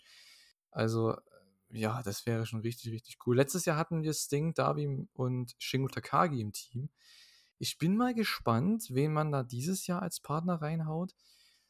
Äh, schauen wir mal, ne? Weil nächste Woche, also für euch dann schon morgen bei der Dynamite, da haben wir Jericho, Sammy und Minoru Suzuki, der kehrt zurück zu AEW in einem Trios-Match. Ich denke mal, die werden da gewinnen. Und dann äh, denke ich mal, wird es da ein Match gehen zwischen dem Trio und Sting, Darby und eventuell jemand anderes. Ob es dieses Mal wieder Shingo Takagi wird, mal schauen. Ich habe auch schon in den letzten Monaten gehört, dass Hiromo Takahashi, der aktuelle Junior Heavyweight Champion von New Japan Pro Wrestling, dass der gerne noch mit Sting äh, wresteln möchte oder zumindest im Ring stehen möchte mit Sting, weil das einer seiner Helden ist von früher. Und äh, hat schon letztes Jahr war sehr enttäuscht, weil er da irgendwie, ich glaube, an Corona erkrankt ist oder so und deswegen die Show nicht worken konnte. Und äh, da war er sehr, weil Sting ist ja schon mittlerweile, wie alt ist er? 63, 64, ne? Da war er schon sehr enttäuscht, dass er das verpasst hat. Und ich hoffe, dass er dieses Jahr diesen Moment bekommt. Der andere Pick von Los Ingobernables de Japón von Japan wäre natürlich Tetsuya Naito. Das wäre halt auch ein Riesending. Also, wenn der jetzt hier sein AEW slash Amerika Return feiert, ey, das wäre richtig krass, ne? Also, da, da, das wäre ein, ein richtig heftiges Match. Weil da hast du auch noch eine kleine Story mit Jericho und Naito. Die hatten Matches um den Intercontinental-Titel von New Japan damals, 2018, meine ich. Und äh, ja, da kann man einiges machen. Also wäre cool. Ja, das, was ähm, Julian gesagt hat in der letzten Minute. Herrlich. Okay. Ah, ich glaube, wir müssen, wir müssen dich in eine ähm, Shuyaku-Ausgabe mit reinholen. Dann lernst du sehr ja, wie viel gesagt, dazu. Ich, ich glaube, das Thema hatten wir schon ja. einmal. Es wäre witzig gewesen, hätten wir es nie so sehr durchsickern lassen, dass ich mich wirklich nicht so sehr mit New Japan auskenne oder um ehrlich zu sein, dass ich mich gar nicht mit New Japan auskenne, dass man mich einfach in diesen Podcast setzt und die Frage einfach ist, nach wie vielen Minuten es auffällt, dass ich überhaupt keine Ahnung habe, über was gerade geredet wird. Ähm, die Chance haben wir uns leider ein bisschen schon genommen. äh, aber ja, gerne. Ja, Klar, ich ich mal so, immer ich stelle dir ja keine Fragen zu New Japan. Das ist ja immerhin schon mal das, ne? Also, wenn ich dir jetzt Fragen stellen würde, das wäre echt ein bisschen blöd. Aber ich ich will nur halt, dass, ja, die Leute halt auch natürlich noch, ja, vielleicht diese Sachen halt auch mitbekommen, ne? Weil es ist ja doch eine gewisse Historie und, äh, wenn ich die noch weiß, dann, ähm, ja, möchte ich die auch gerne anbringen, gerade mit Jericho und, äh, Naito, das wäre schon cool. Ähm, ja, wir hatten dann das Match, ein Eight-Man-Tag, Darby Allin, Sting, Orange Cassidy, der International Champion und Keith Lee, sehr interessantes, äh ja, eine sehr interessante Gruppe hier, gegen die Mogul Embassy und das war ein absolut geiler Sprint. Also, das war wirklich die ganze Zeit nur Action. Ich glaube, die Kamera kam selbst nicht hinterher. Da gab's Dives auf der einen Seite, dann gab's 'nen Big Spot von Brian Cage und Swerve auf der anderen Seite. Es war es war richtig, richtig geil. Und am Ende gewinnt Sting mit dem Scorpion Death Drop, ganz Standard und, äh, ja. Mal schauen, was das nächste Woche wird. Äh, ich denke mal, da wird man halt noch was aufbauen und ja, war aber 'n ganz nettes Segment hier. Da bin ich auch voll dabei, gerade jetzt auch im Vergleich zu 'nem Six-Man-Tag-Team-Match bei Collision. Also, ich meine, ich habe ja eben oder auch schon öfter mal grundsätzlich gesagt, dass ich von so Multi-Tag-Team-Matchen eigentlich nicht so 'n großer Fan bin, aber so musst du's halt dann doch machen, weil ich ich ich weiß es grad nicht im Kopf. Keine Ahnung, es ging wahrscheinlich so um die 10 Minuten, das Match. Das war flott, das war schnell. Du hast genutzt, dass du grade 8 Leute hast und du hast auch ungefähr 8 Leute gleichzeitig halt immer Dinge machen lassen und dafür war's gut. Ich meine, ich bleibe grundsätzlich trotzdem dabei, dass ich von 'nem Eight-Man-Tag-Team-Match grundsätzlich kein großer Fan bin. Kann jeder gerne anders sehen. Äh, trotzdem haben sie's dafür wirklich gut umgesetzt. Es war natürlich auch 'n ich meine, was natürlich 'n bisschen schade ist, aber ich meine, gut, whatever, kann auch egal sein. So wirklich Spannung ist da ja nicht aufgekommen. In dem Moment hast du natürlich wieder 'n Sting, der eh nicht verliert. Generell war das Team der Faces sehr viel besser besetzt als Mogul Embassy, denen auch grad so 'n bisschen als Heel-Stable, zumindest mal bei AEW, ich weiß nicht, wie's bei Ring of Honor aktuell aussieht, so 'n bisschen die Siege fehlen. Deswegen war das jetzt bei Weitem kein ebenbürtiges 4 gegen 4. Und das war, wie gesagt, dafür war's gut. Ähm, ich bin trotzdem von der Ansetzung, also von von der Stipulation von 4 gegen 4 kein großer Fan. Echt nicht? Aber sie bei 'ner zumindest optimal nicht? umgesetzt. Ne. Echt nicht? Okay. Ich finde es bei 'ner Weekly deswegen fand ich auch das Trios bei Collision jetzt gar nicht so kacke, weil äh, gut, ich bin halt auch, wie gesagt, ähm, großer Fan auch vom japanischen Wrestling und da ist das ja relativ oft. Also, bei diesen wenn die großen Leute kein Singles-Match um Titel haben, was logischerweise nicht immer der Fall sein kann, nicht jeder hat 'n Singles-Titel-Match bei jeder Show, ähm, dann sind die in diesen Tag-Matches drin. Und die sind eigentlich immer ganz spaßig, weil jeder kriegt seinen Spot, da kann jeder die Zuschauer bekommen den Charakter zu sehen, kriegen den Entrance, kriegen hier und da 3, 4 Spots von den Kollegen und, ähm, jeder darf kurz zeigen und die müssen sich nicht komplett verausgaben. Das ist eigentlich auch bei 'ner Weekly hier mit Sting, das ist eigentlich perfekt gemacht. Keith Lee und Swerve hatten ihre Momente hier, Brian Cage ha hat Leute zerstört. Orange Cassidy, ähm, hatte seine Momente gehabt. Leona und Sting, ja gut, ähm, war jetzt nicht so geil. Die beiden gegeneinander, die waren 'n bisschen lost, äh, zwischendrin, aber okay. Äh, aber an sich, ich habe da nichts gegen. Also, ich finde, das sind diese Party-Matches, die leichte Kost sind jede Woche. Also, da habe ich nichts gegen, weil es ist jetzt kein großes Story-Match oder so. Ja, halt also, wie gesagt, ich ich ich ich möchte es ja auch, wie gesagt, für die Umsetzung überhaupt nicht kritisieren, in keinster Weise. Für die Umsetzung war's wirklich gut, ideal, perfekt von mir aus umgesetzt. Weiß ich nicht, aber irgendwie ist es für mich ein weiß ich nicht, ich ich kann's nicht mal benennen. Also, in dem Moment, wo dann da nicht zwingend Leute drin sind, die ich jetzt auch unbedingt sehen will, dann holt es mich einfach nicht so sehr ab. Aber wie Ja. gesagt, da stehe ich vielleicht auch alleine mit der Meinung, das ist vollkommen in Ordnung. Ähm mich mich holt's, ja, wie gesagt, einfach dann nicht so sehr ab. Es war in Ordnung. Ja, apropos mich nicht abholen, äh, Wardlow gegen Jake Hager, TNT-Title. Äh, ja, wir hatten ja schon jetzt den Titelwechsel besprochen bei bei, äh, Collision. Ja, Wardlow hat hier noch mal 'ne Titelverteidigung bekommen gegen Jake Hager. Das Match wurde einfach angekündigt. Es war kein Aufbau, kein gar nichts. Wardlow gewinnt. Tschüss. So. War solide, aber hat halt keine interessiert. Ja, gehe ich mit. Ich meine, wir haben es ist jetzt 'n bisschen blöd, dass wir's nicht chronologisch gemacht haben, dass wir jetzt eben schon über den Titelwechsel dann bei Collision geredet haben. Aber come on, bei dem Match war Titel, jetzt auch ne? nichts Also, Besonderes. Ja klar, klar. Also, das Match war jetzt auch nichts Besonderes. Das waren, was weiß ich, 5 bis 10 Minuten. Ja, okay, von mir aus. Ja, und jetzt können wir das mal richtig machen, wie ich's anders ja, oder wie wir beide es vielleicht sogar andersrum gemacht hätten, denn wir haben das Tag-Team-Match erst besprochen bei Collision und jetzt das AW Frauentitel-Match. so hätte es nämlich richtig irgendwie sein müssen, denn jetzt kommt Sky Blue gegen Tony Storm. Das war auch wieder ein sehr gutes Match ähm, von beiden tatsächlich. Tony hat Sky Blue hier sehr, sehr viel auch gegeben ähm, an Spots, an, ja, wie sagt man, also Hope-Spots. Ne? Ich glaube, ihr wisst, was ich meine. Ähm, an Offensive, so kann man es vielleicht auch sagen.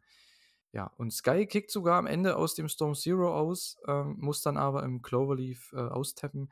Da fand ich, das ist so meine einzige Kritik an dem Booking da, da hätte man ihr noch nach diesem Kickout vielleicht diesen so ein Mini-Comeback nochmal geben können. Vielleicht mit einem Roll-Up oder so, was nochmal für den Nearfall reicht, wo die Crowd nochmal so, oh, one, two, oh mein Gott. Und dann wird sie abgefangen in die Cloverleaf oder so und muss dann tappen. Also ich finde, das hätte man vielleicht noch mit einbauen können, aber hey, es ist TV-Zeit, man hat nicht noch eine extra Minute oder zwei unbedingt, von daher alles kein Problem. War, fand ich, echt ein gelungenes Match. Aus Show-Sicht stimme ich dir da voll und ganz zu, dass du, ich meine, ich, ich, muss jetzt hier niemandem Wrestling erklären, der diesen Podcast hört, aber dass du ja generell, ähm, je länger ein Match dauert, dass du halt dann mehr und mehr beiden irgendwie diese Nearfalls gibst ähm, auch wenn das vielleicht nicht immer ganz logisch ist, dass du halt dann von Finisher zu Finisher oder ähnliches springst. Vollkommen egal. Ich meine, das liegt ein bisschen in der Natur des Sports. Für so ein, die Dominanz von Tony Storm und von mir ist auch die Logik des Matches, fand ich es eigentlich gar nicht so verkehrt, dass du sagst, okay, Finisher Nummer 1, sie kickt raus. Tony Storm macht jetzt keine dummen oder halben Sachen. Sie zeigt sofort ihren Submission-Finisher und gewinnt dann das Ding ist ja an sich von mir aus dann auch okay erzählt. Du hast trotzdem Sky Blue den schon diesen Spot gegeben von sie kickt aus dem Storm Zero raus, was ich schon absolut nicht erwartet habe, lässt aber trotzdem eine Tony Storm damit sehr dominant darstellen. Ich fand es interessant und eigentlich auch ganz gut, dass sie es so gemacht haben. Auch da wäre halt eher das Ding gewesen. Ich bin generell großer Fan von Tony Storm. Ich habe es eben schon gesagt, Sky Blue überrascht mich gefühlt mittlerweile in fast jedem Match, was sie workt, wie gut es irgendwie ist da wäre es mir eigentlich auch recht gewesen, wenn das Match vielleicht auch eine zweistellige Minutenzahl bekommen hätte und ja, sind wir mal ehrlich, hätte man auch Wardlow gegen Jake Hager sich irgendwie schenken können. Ja. Und dann, vielleicht ist dafür auch Sky Blue dann doch nicht genug aufgebaut gewesen, aber mit den Einzügen oder ähm, von Wardlow und Jake Hager, da reden wir wahrscheinlich über ungefähr 10 Minuten Segment, kannst fast schon sagen, gib denen noch die 10 Minuten oder knapp 10 Minuten drauf, dann hast du eine Viertelstunde Match und dann wird das wahrscheinlich richtig, richtig stark. Und so fand ich es auch gut, war, war, wirklich sauber. Da war halt wirklich mein Kritikpunkt, war vielleicht ein bisschen kurz. Also hätte ich auch gerne noch fünf Minuten länger gesehen. Ja, ich sag mal so, hätten sie das so gebuckt, wie wir das jetzt hier gemacht haben im Podcast, dann, äh, dass wir das Tag-Match erst haben und mit dem Sieg von Sky Blue, was auch richtig gut war in ihrer Heimat, und hätte sie dann nochmal in ihrer Heimat nächste Woche dieses Titelmatch gehabt, boah, das hätte nochmal mehr Heat gehabt und dann hättest du auch da ein bisschen mehr Zeit haben können, weil die hat ja noch einen Sieg bekommen. Die hat ja schon das Four-Way gewonnen, ne? Bei Rampage. Und ja. äh, dann jetzt äh, hier dieses Attack-Match bei Collision. Also hätte, und dann hätte man jetzt nächste Woche dieses Titelmatch bringen können. Das hätte man echt um eine Woche verschieben können. Aber hey, ähm, haben sie nicht gemacht.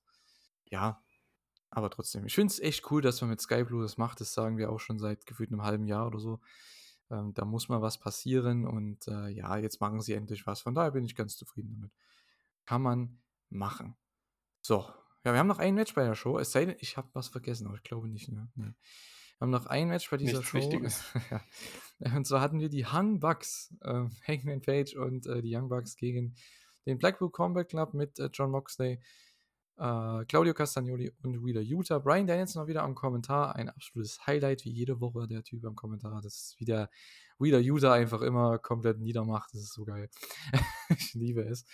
Ähm, war auch nur Action von Anfang bis Ende. Also das war so das zweite Party-Match hier. Sehr großartiger Main-Event, muss man echt sagen. Ähm, am Ende gewinnt die Elite mit dem BTE-Trigger und der Buckshot Lariat gegen Utah. Und äh, ja, hast du erstmal Kommentare zum Match, weil ich muss echt sagen, das Match war richtig gut, aber das war irgendwie zu erwarten. Also bei den sechs Leuten, da erwartet man das, dass die so ein Main Event raushauen irgendwie. Ja, und wir haben jetzt das nächste Multiman Tag Team Match und wir haben uns langsam jetzt von unten nach oben abgearbeitet, weil das fand, das fand ich sogar ich, als jemand, der kein Fan von Six-Man Tag Team Matches ist, fand ich das wirklich stark. Also ich bin generell großer, also wenn ich Popcorn Wrestling sehen will, dann will ich die Young Bucks sehen. Hangman ist eh wahnsinnig gut im Ring. Über Mox muss ich nichts mehr dazu sagen, habe ich auch letzte Woche ausreichend getan. Und Claudio und Wheeler sind natürlich auch stark. Von daher, das Match hat wahnsinnig viel Spaß gemacht. Für mich jetzt auch in dem Moment dann auch der logische und richtige Sieger. Äh, von daher, damit kann ich voll und ganz leben. Also das als Six-Man Tag Team Match ist wirklich stark. Ja, und danach ging es ja nochmal richtig ab, ne? Claudio und Mox attackieren die Elites. Dann gab es den Return von Eddie Kingston. Habe ich überhaupt nicht kommen sehen. Der kam raus, hat Claudio erstmal vermöbelt, Utah vermöbelt und dann gab es den, den Face-Off mit John Moxley. Und die haben sich nicht berührt, so richtig. Haben sich, ja, zumindest äh, fast geheadbuttet, wenn man so möchte. Fast die Kopfnuss gegeben, aber ja, die haben natürlich noch diese, die, sind halt Blutsbrüder, so mehr oder weniger. Ähm, da passiert eigentlich nichts. Aber Eddie, wir wissen ja, der hat was gegen Claudio. Und äh, ja, danach gibt es eben diesen Standoff und der wird dann unterbrochen von, ich glaube, Matt Jackson war es. Die haben dann weiter auf äh, Moxley eingedroschen. Das hat den aber null gejuckt. Eddie hat den auch zurück, hat Matt auch zurückgehalten. Und äh, ja, auf einmal kommt Takesh da raus, sehr, sehr viel Heat gezogen natürlich. Hat Eddie attackiert, dann kam Kenny für den Save, Kenny Omega kam raus und hatte einen super Brawl mit Takesh da, sehr, sehr viel Heat. Ich freue mich, dass diese Fehde so viel Heat hat. Das habe ich echt nicht gedacht. Aber ganz gute Arbeit von allen dreien hier, Don Callis, Kenny und Takesh da. Richtig, richtig gut mit dieser Fehde hier. Und das war aber noch nicht alles, denn nach dem V-Trigger gegen Takeshita kam einfach noch Will Osprey aus der Crowd. Komplett random. Hat Kenny attackiert mit dem Hook-Kick, Hidden Blade und Stormbreaker. Und äh, Osprey steht am Ende oben. Das war ein super Engel. Das hat mich erinnert an die ersten Dynamites. Das war komplett wild. Also alles irgendwie in einem. Das war richtig, richtig geil. Man hat gefühlt drei, vier, fünf Matches aufgebaut hier in diesem einen Segment, diesen drei Minuten.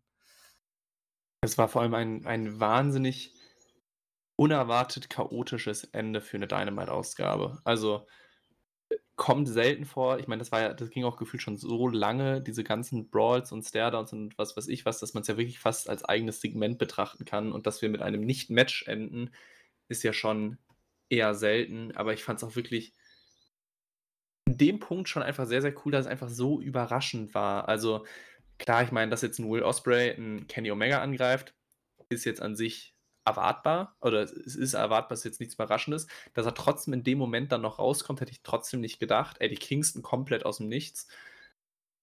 Deswegen, das war schon wirklich sehr unterhaltsam. Also, ich, ich habe mir dann schon gedacht, in dem Moment, wo das Match zu Ende war, also das, das Six-Man-Tag-Team-Match, und irgendwie noch ein paar Minuten, ähm, auf der, auf der Uhr waren, habe ich mir schon gedacht, okay, was kommt denn jetzt noch? Weil wir, wir beenden eine Dynamite-Ausgabe keine fünf Minuten oder drei Minuten zu früh. Aber da war ich wirklich nochmal sehr positiv überrascht. Also es war wirklich ein saustarkes Ende. Vielleicht auch da nochmal, um jetzt den Vergleich zu Collision zu ziehen. Verhältnismäßig, gib mir so ein Ende am Ende von Collision, von der, von der Ausgabe jetzt. Und ich würde sagen, es ist vielleicht eine Note 1. Weil das, wie du gerade schon gesagt hast, das baut mehrere Matches gleichzeitig auf. Da kommt ganz viel Überraschendes. Man freut sich irgendwie auf die nächsten Wochen. Man baut in, in verschiedene Richtungen was auf. Einfach auch nochmal für die Fans vor Ort nochmal wahnsinnig cool, dann manche Leute zu sehen, mit denen du vielleicht sonst gar nicht gerechnet hättest, dass du sie siehst. Und das, das kann einfach eine Show wirklich gut abrunden. Eine Sache, die ich mir ja schon mal aus dem WWE Podcast von unseren lieben Kollegen Andy und Chris geklaut habe, ist, dass es so wichtig ist, in der Show einen guten Main Event zu haben, weil ein guter Main Event kann vielleicht eine ansonsten durchschnittliche Show nochmal extrem anheben. Damit möchte ich gar nicht sagen, dass Dynamite jetzt vorher irgendwie nur Durchschnitt war, war auch vorher gut, allein schon durch den Opener. Aber dass man mit so einem positiven Gefühl nochmal rausgeht, weil wir einfach einen starken Main Event hatten und alles, was nach dem Main Event passiert hat, auch einfach chaotisch, cool, interessant. Es hat einfach nochmal wahnsinnig viel Aufmerksamkeit auf den Bildschirm gelenkt. Und das lässt halt einfach immer eine Ausgabe deutlich besser wirken, als wenn du vorher eine starke Show hast und einen schwachen Main Event. Deswegen gerne mehr davon und auch gerne darf sich Collision auch daran ein Beispiel nehmen, weil ich freue mich mehr auf Main, äh, mehr auf Dynamite als auf Collision. Und das liegt unter anderem halt auch an dem, was wir in den letzten 15 Minuten bei der Ausgabe gesehen haben. Ja, obwohl man muss sagen, aus diesem Angle kam jetzt ja nicht viel für nächste Woche, ne? Also, ähm Ne, ne, ne, aber einfach nur, dass mich interessiert, wie es da Ach so, ja gut, ja, klar. Oder dass dass es mich mehr in diese Fehde noch mal reinholt zwischen all den Leuten, die man jetzt gerade irgendwie gesehen hat. Einfach nur, dass es: „Okay, fand ich cool, ich freue mich auf die nächste Dynamite.“ Und bei Collision war: „Okay, fand ich gut, aber was kommt jetzt nächste Woche?“ Es ist halt schon Und das ist für mich halt so 'n bisschen der Unterschied, dass einfach für mich diesen AEW-internen Kampf von Dynamite und Collision ging in der Woche aber so was von an Dynamite, was schade ist, wenn wir über 'ne erste Ausgabe von 'ner Show reden. Ja, absolut. Ja, was wollte ich gerade sagen? Äh, was mich echt einfach so faszinierend ey, wir kriegen jetzt in dieser Fehde allein weil Kenny und Okada haben ja auch schon dieses Jahr geteamt das 1. Mal zusammen bei, New Year Dash in New Japan, ähm, also einen Tag nach dem ersten Ospreay gegen Kenny-Match Tokyo Dome. Und, äh, das heißt, Okada ist ja irgendwo auch jetzt so 'n bisschen Teil dieser Fehde. Das heißt, durch das Match mit Danielson jetzt, du hast Kenny gegen Ospreay, Kenny gegen Takeshita, was wir vielleicht jetzt im Sommer sehen werden, mal sehen. Vielleicht Wembley, vielleicht All Out, mal schauen. Äh, das ist so geil. Wir kriegen wahrscheinlich was mit Eddie und Claudio, vielleicht sogar wieder Richtung Ring of Honor Title, mal sehen. Obwohl, man muss sagen, wenn dieser Ring of Honor Pay-per-View ist, der ist ja im Juli, ne? Jetzt so ziemlich in einem Monat. Da ist Eddie aber in New Japan beim G1 Climax, also bei dem, äh, großen Turnier mit 32 anderen äh, mit 31 anderen Leuten, also insgesamt 32 Leute in dem Turnier. Wird 'n Riesending, ähm, hat auch ganz nette Matches. Äh, da haben wir bei der letzten Shuyaku-Ausgabe 'n bisschen drüber geredet. Haben uns auch sehr gefreut, dass er drin ist. Ähm, ja, mal sehen, wie das jetzt wird, ob der jetzt noch 'n Match hat haben wird gegen Claudio oder bei Forbidden Door. Mal schauen. Aber war 'n sehr cooler Moment und, äh, ja, diese vielen Matches, die du hier aufbaust, ist einfach Wahnsinn. Du kannst für die Young Bucks ja sowieso immer irgendwas machen. Ich bin gespannt, was die bei Forbidden Door noch machen in Sachen Multiman-Tag. Also, ich denke mal, es wird noch was kommen mit Hangman und den Young Bucks gegen irgendjemanden. Ich weiß es nicht. Moxley wird noch was bekommen. Vielleicht sogar alle in einem Match. Vielleicht mit Shota Umino, der bei New Japan ja Moxes, äh, Young Boy war vor 'n paar Jahren, als Mox noch bei New Japan war 2019.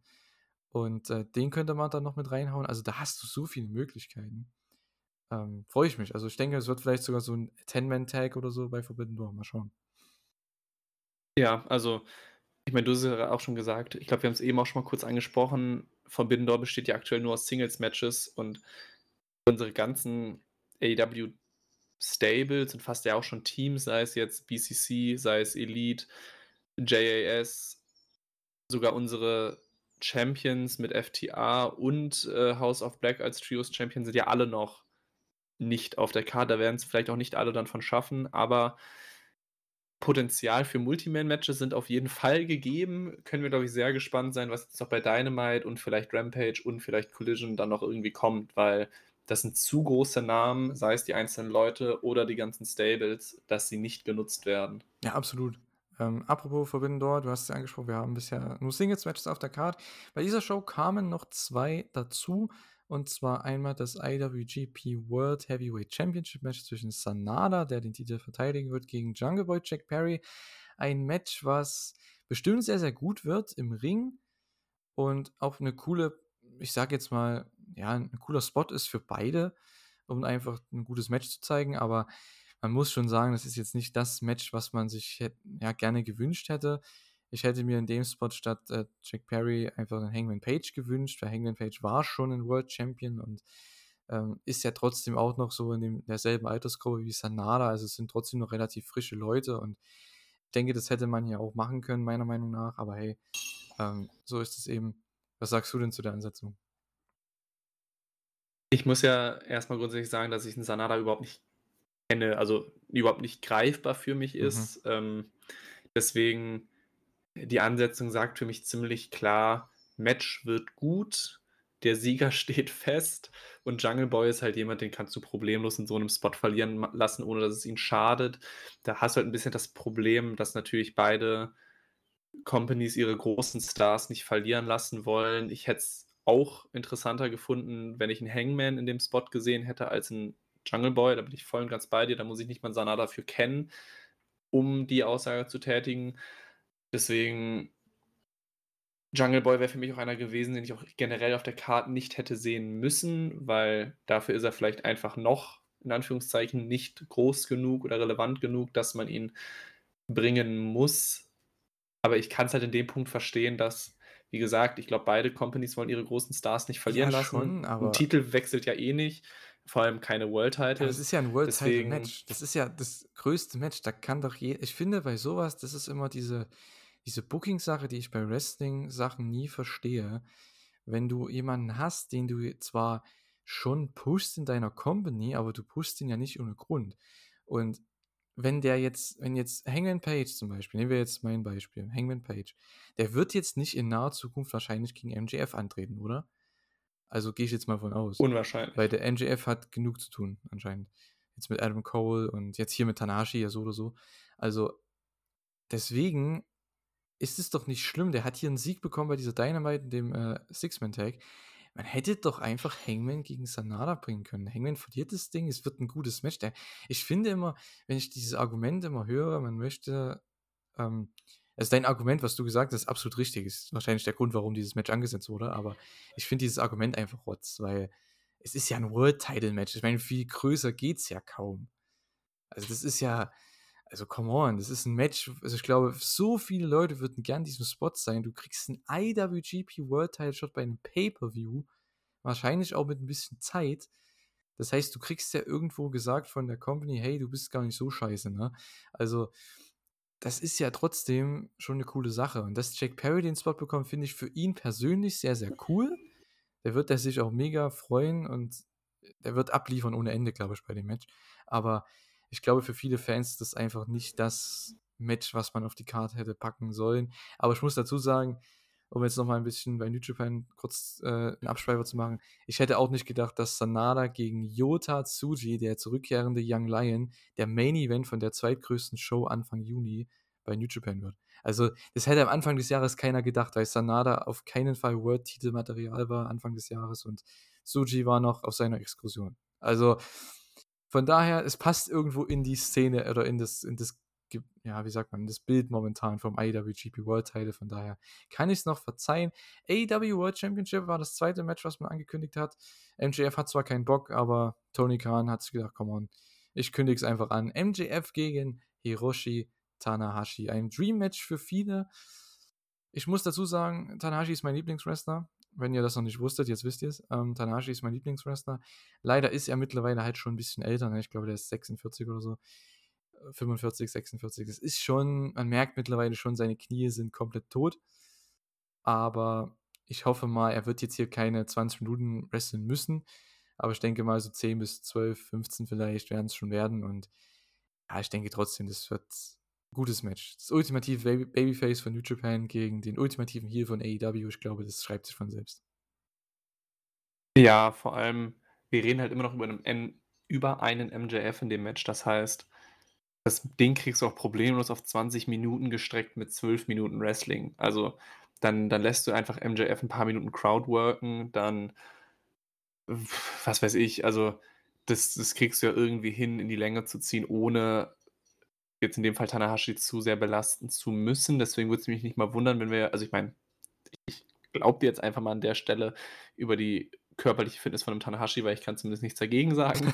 Aber mich würde es dann trotzdem nicht wundern, wenn das Match insgesamt 15 Minuten plus wird, einfach weil, wenn es eine Person gibt, die ein Match sellen kann, ohne viel, also ohne viel wresteln zu müssen, dann ist es ein MJF. Deswegen das, das kann auch länger dauern, ohne dass das zu viel passiert, aber es wird halt trotzdem unterhaltsam. Absolut. Ja, das ist damit das, das vierte Singles-Match ähm, nach, ähm, ja, natürlich den zwei schon angekündigten vor ein paar Wochen, zwar Okada gegen Danielson und Omega gegen Osprey um den IWGP US-Title. Die beiden Matches hier um die jeweiligen World-Title kamen noch dazu bei dieser Show und es gab einen Teaser und zwar Backstage von äh, Orange Cassidy gegen Zack Saber Jr. Orange Cassidy, der AEW All ach, ich sag's schon wieder, ne? International Champion. Warum? All Atlantic ist eigentlich so ein Tricksname. Das haben wir von Anfang an schon gesagt. Aber irgendwie sage ich es immer noch. Es ist ganz schlimm. Es kommt immer wieder raus. Du bist auch der einzige Mensch, der ich kenne, der es noch nicht schafft, sich auf den, an den neuen Namen zu ja, Der Name ist so viel besser, herrlich. aber irgendwie sage ich es immer noch. Es nervt mich selbst. Es ist schlimm. Ja, International Champion. So, Orange Cassidy gegen den New Japan World Television Champion, Zack Saber Jr.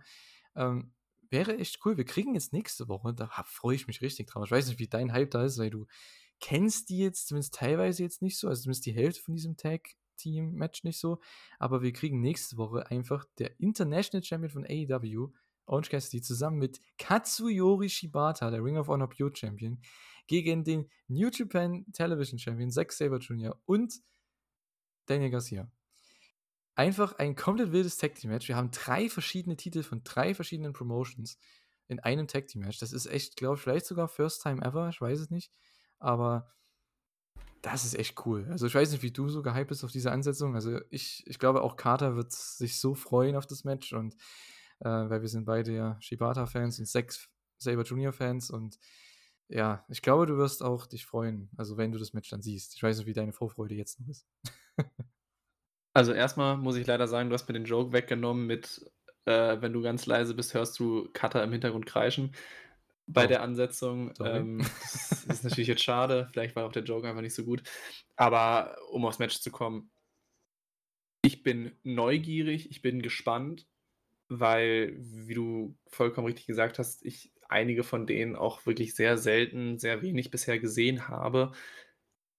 Aber ich weiß ja, dass sie Rang und Namen haben und ich weiß oder ich bin mir ziemlich sicher, dass das nicht grundlos der Fall ist. Deswegen, bei mir ist es weniger Vorfreude, weil das wäre jetzt irgendwie übertrieben zu sagen, aber es ist zumindest eine sehr große Neugierde dabei. Deswegen, ich werde, ich meine, so oder so werde ich es mir anschauen. Und es wird wahrscheinlich auch, ich weiß gerade gar nicht, wie viel alles angesetzt ist, aber das wird mit Sicherheit trotzdem eins der Highlights definitiv werden. Von daher, ich habe Bock, aber wahrscheinlich dann doch noch mal weniger als du oder Cutter. Ja, das habe ich mir gedacht. Ähm, aber ja, ähm, ich finde es trotzdem immer cool, weil ich denke, wenn wir das, vielleicht werden wir es beide sogar auch dann wirklich auch nächste Woche reviewen, ähm, die ganze Sache. Äh, ich finde halt trotzdem immer gespannt, ähm, einfach von jemandem zu hören, der eben das nicht so verfolgt hat oder die Charaktere einfach nicht so kennt, was einfach diese erste Reaktion ist zu den Charakteren in einem Match oder das finde ich einfach so mega interessant, weil für mich ist das fast schon, ja, ich will jetzt nicht sagen, ich kenne jeden Wrestler, das auf keinen Fall. Ich schaue auch nicht jeden regelmäßig an, aber ähm, ich kenne zumindest im, wei im weiten Sinne schon die meisten, vor allem die halt wirklich sehr, sehr präsent sind und auch in Japan und so weiter, wo ich da auch nicht alles regelmäßig schaue, außer New Japan. Aber man kennt schon die meisten Leute und von daher finde ich das echt interessant ähm, das mit Stefan hier mal zu besprechen. Also es, macht echt Spaß mit dir hier ähm, gerade so die New Japan da durchzugehen. Es wird interessant. Ich bin auf deine Reaktion nächste Woche gespannt. Es wird ein Fest. Ja, das war AW Dynamite. Ähm, wir haben es ja schon angesprochen. Eine sehr gute Show. Hat einen sehr schönen Flow gehabt und äh, einen sehr guten Main Event. Sehr, sehr starken Opener. Also ein absoluter Daumen nach oben. Und äh, war das Highlight der AW-Woche, das kann man schon mal sagen, was die Shows angeht. Storylines, ja, Aufbau zu Forbidden Door, ja, war jetzt beides nicht so vorhanden. So richtig, also es gab halt die Ankündigung von den Matches, aber so richtiger Aufbau war jetzt nicht da. Es waren aber trotzdem gute Angles, gute Matches und äh, ja, da kann man glaube ich nichts gegen sagen. Hast du noch was loszuhören zu Dynamite? Dann kommen wir noch kurz zu Rampage. Das war ja auch noch eine nette Show. Nee, ich glaube, ich glaube nicht, auch aus dem Grund, dass wir schon wirklich lang dabei sind. Ich glaube, wir haben wirklich die wichtigsten Sachen auch relativ lange durchgesprochen. Da können wir jetzt gerne direkt zu Rampage springen, weil ja. sonst, sonst machen wir hier auch noch die drei nee, Stunden nee, voll, so, aber das machen wir schon nächste komm, Woche. So schlimm wird es nicht. Ne? Also ich, ich schaue schon immer auf die Uhr. Ich glaube, wir kriegen es so bis zwei Stunden ganz gut hin. Ähm, wir haben noch so ja, 15 Minuten, bis die zwei Stunden voll sind. Ich glaube, das können wir jetzt noch easy hier machen. So, so viel wird es ja auch nicht bei Rampage sein. Ähm, es gab ein Trios-Match im Opener ähm, und ein Trios-Match noch in der Mitte.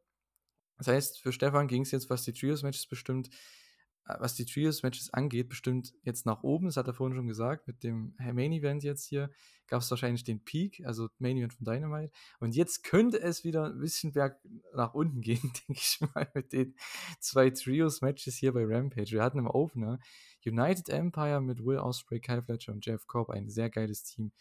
Ähm, alle New Japan-Fans werden es natürlich äh, wissen. Das ist ein super Trios-Team. Gegen Chaos, Rocky Romero, Trent Beretta und Chuck Taylor. Sehr starkes Wrestling. Also, das hätte auch so in der Hurricane Hall bei New Japan sein können. Und genau das meine ich, äh, Stefan, mit diesen Multiman-Tag-Matches. Genau wie diese Matches sind, sind die gefühlt zu 80% bei New Japan. Kommt natürlich auf die Teams an, aber bei diesen Shows bei New Japan, so sind die. Also jeder kann was zeigen, jeder hat seinen Spot. Es ist die ganze Zeit Action für 10 Minuten und es ist einfach wunderbares Popcorn-Wrestling. Also genau das war es hier halt auch. Von daher, ähm, ich habe das gemocht, das Match, wie es ja klar war. Es waren irgendwie fast alles New Japan-Leute. ich muss aber auch sagen, also vielleicht war für mich das Match nicht ganz Dynamite Main Event Match. Vielleicht kriegt es nicht ganz das Niveau hin, aber ich muss auch sagen, Will Ospreay ist der einzige New Japan Guy, der es wirklich schafft, bei mir jedes Mal richtig Vorfreude zu entwickeln. Und das, das, das war auch der Grund, warum ich mich unter anderem sogar auf diese Rampage-Ausgabe gefreut habe und warum ich sie auch gut fand, weil auch das Match war. Ja, irgendwie kommt, kommt meine These mit, ich mag Six Man Tag Team Matches dann doch nicht so gerne, vielleicht heute nicht so gut weg, weil wir wirklich gute bekommen haben. Ähm, aber ich freue mich immer auf Osprey-Matches. Generell United Empire ein super Stable, mag ich in jeder Konstellation bei AW zu sehen, auch gerne mehr. Äh, klar, dass sie das Ding gewinnen, ohne jede Frage, aber man guckt auch Rampage nicht aus Spannungsgründen. Haben wir, glaube ich, auch ganz gut festgestellt in den letzten Wochen und Monaten und Jahren fast schon. Deswegen, das nehme ich auch so wirklich sehr, sehr, sehr, sehr gerne hin. Und generell, ich habe es ja am Anfang, glaube ich, schon gesagt, das war für mich vielleicht die beste Rampage-Ausgabe der letzten zwölf Monate. Deswegen, das lag auch sehr stark am Opener, weil das ein wirklich gutes Match war und auch wenn Will Osprey jemand ist, der, glaube ich, nicht nur bei mir vom Namen groß genug ist, um ihn im amerikanischen Mainstream-Bereich auch kennen und zu wissen, was er kann und so weiter und so fort. Deswegen, das zieht halt dann auch einfach Leute vor den Bildschirm, wenn sie halt die Möglichkeit haben, bei Rampage eine Person zu sehen, die sie halt auch in sonstigen Shows nicht sehen können. Sei es jetzt beim, bei WWE, sei es jetzt bei Dynamite oder so. Seltener Name, guckt man gerne rein. Absolut. Und dann noch so ein guter, ne? Das ist halt das Ding mit Osprey. Ähm, ja, freut mich. Ich bin so gehypt auf das Match gegen Kenny. Richtig, richtig geil. Ähm, ja. Dann hatten wir ein äh, Frauenmatch und zwar ein kleiner Showcase für Taya Valkyrie. Die darf endlich auch mal wieder wresteln seit dem Pay-Per-View. Äh, traf hier auf Trish Adora, die aus Washington DC kam. Also, es war eigentlich ein sehr gutes eine sehr gute Konstellation, einfach das anzusetzen. Taya kann dann hier in ihrer Heel-Rolle mehr aufgehen gegen den, äh, ja, den Hometown Hero quasi. Äh, ja, war solides Match, aber halt, ja, Taya gewinnt das Ganze, war mehr oder weniger ein Squash. Und es gab dann noch eine Promo später in der Show mit Chris Statlander und das ist auch noch ein Match, was nächste Woche kommt. Und ein TBS Championship. Ja, ist ein nettes Match. Also kann man machen für eine Weekly auf jeden Fall.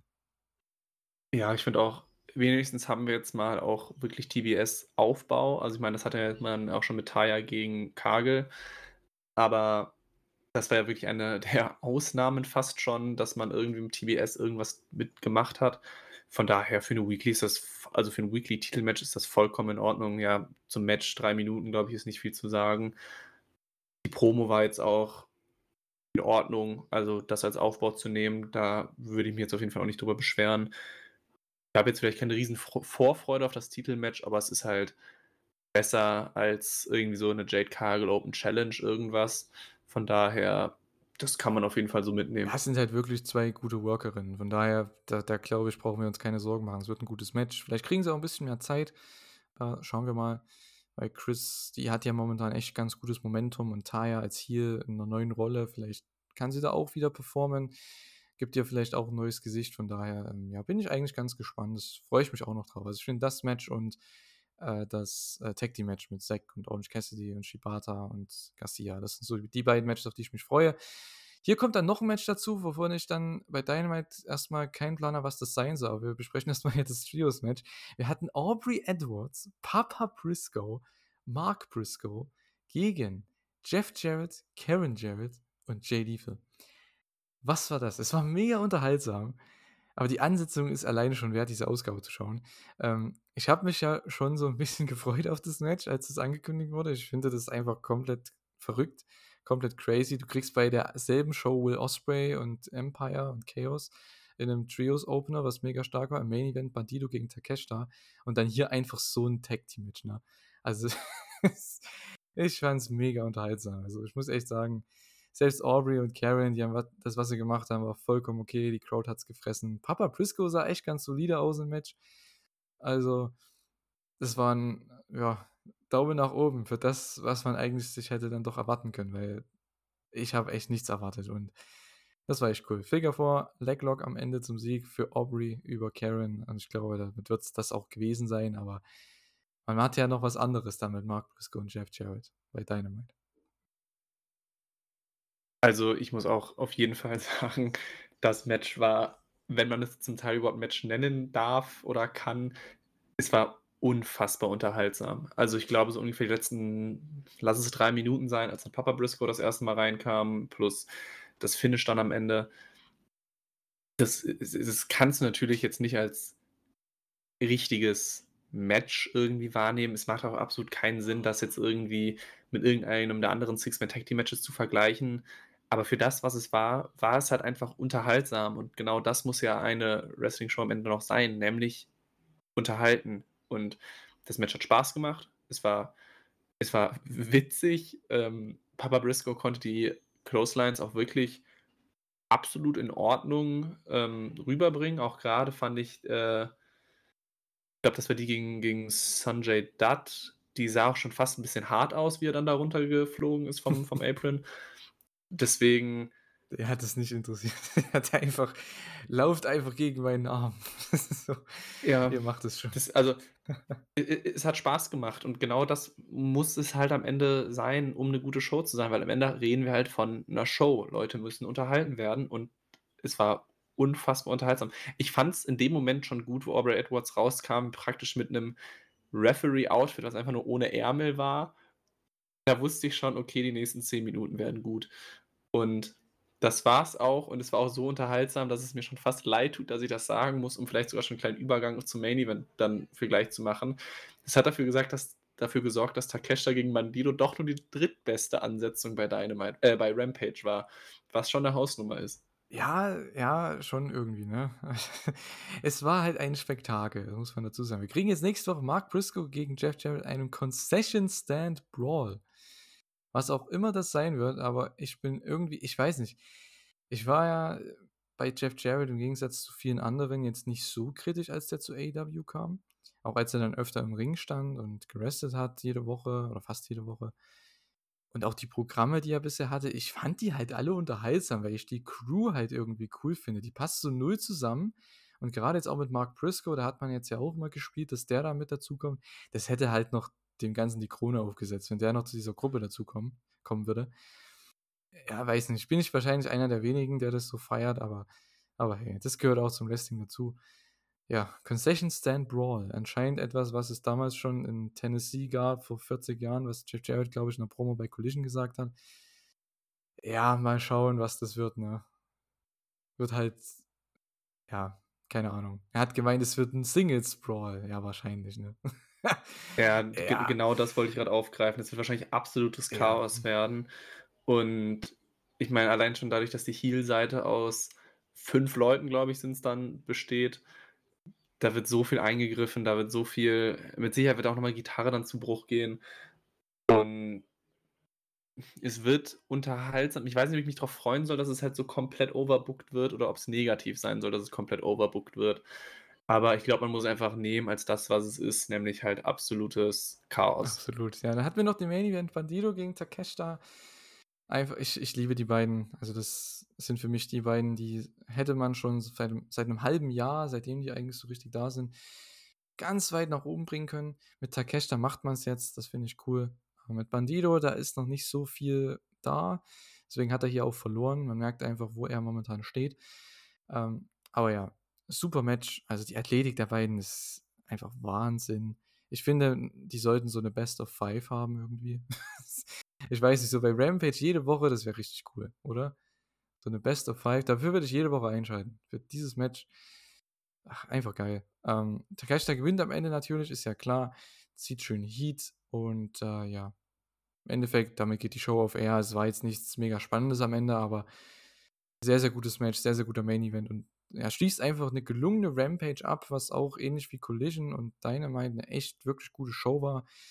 Was das jetzt für nächste Woche bedeutet, was das für Forbidden Door bedeutet, lassen wir jetzt mal weg, weil das war eigentlich jetzt nicht viel, aber come on, als ein, alleinige Show kann man sich die echt angucken. Ja, also erstmal zu dem Match. Da ist halt wieder so 'n der der leichte Kritikpunkt einfach der, dass es halt wieder einfach nur ein Dynamite-Aufbau-Match war. Das ist 'n bisschen schade, dass es halt nicht mehr war. Das Match war natürlich wahnsinnig unterhaltsam. Super 15 Minuten. Wie gesagt, leider war's trotzdem nur das Drittbeste an dem Abend. Und damit kann man aber trotzdem auf jeden Fall leben und deswegen untermauert das auch noch mal zusätzlich die Aussage von eben, dass es war für mich wahrscheinlich die beste Rampage-Ausgabe der letzten 12 Monate. Wir hatten 2 wirklich gute Matches, ein okayes Squash-Match und halt ein ja, Comedy-Match kann man's vielleicht schon am ehesten benennen, aber es hat einfach Spaß gemacht. Die Stunde ging schnell vorbei und man hatte nicht das Verlangen, die Hälfte durchzuskippen, also zu überspringen. Und deswegen für Rampage war das vollkommen in Ordnung. Deswegen also für Rampage-Verhältnisse war's wahnsinnig gut, ansonsten war's vollkommen in Ordnung und 'ne Stunde, die man flott weggucken konnte. Deswegen, wenn Rampage jede Woche so ist, dann stark. Fast schon schade, dass wir so 'ne gute Rampage-Ausgabe bekommen in der Woche, wo wir mit Collision noch 'ne dritte Show haben und eh schon größeren Zeitstress haben, alles irgendwie pünktlich zu gucken. Deswegen hoffe ich fast schon, dass dass Rampage in den nächsten Wochen nicht dieses Niveau halten kann. Aber, äh, für für Rampage war's wirklich saugut. Ich kann's nur wiederholen. Jawohl. Oh Mann. Jetzt machen wir jetzt müssen wir schon gezwungenermaßen die Shows irgendwie also nicht schlecht machen, aber ihr wisst, glaube ich, was ich meine, ne? Irgendwie schlecht reden, dass dass, ähm, ja dass sie sich nicht anstrengen. Na ja. Gut, nächste Woche also ja, wir haben 5 Matches für Dynamite, Jeff Jarrett gegen Mark Briscoe, Concession Stand Brawl. Wir haben die Hardys gegen die Guns, das hat man auch aufgebaut während der paar Shows jetzt. Ja, ist halt da. Orange Cassidy und Shibata gegen Zack und Garcia, das wird richtig cool. Jericho, Sammy Guevara und Minoru Suzuki gegen dann nicht Dante, Darius Martin, Action Andretti und AR Fox in einem Trios-Match.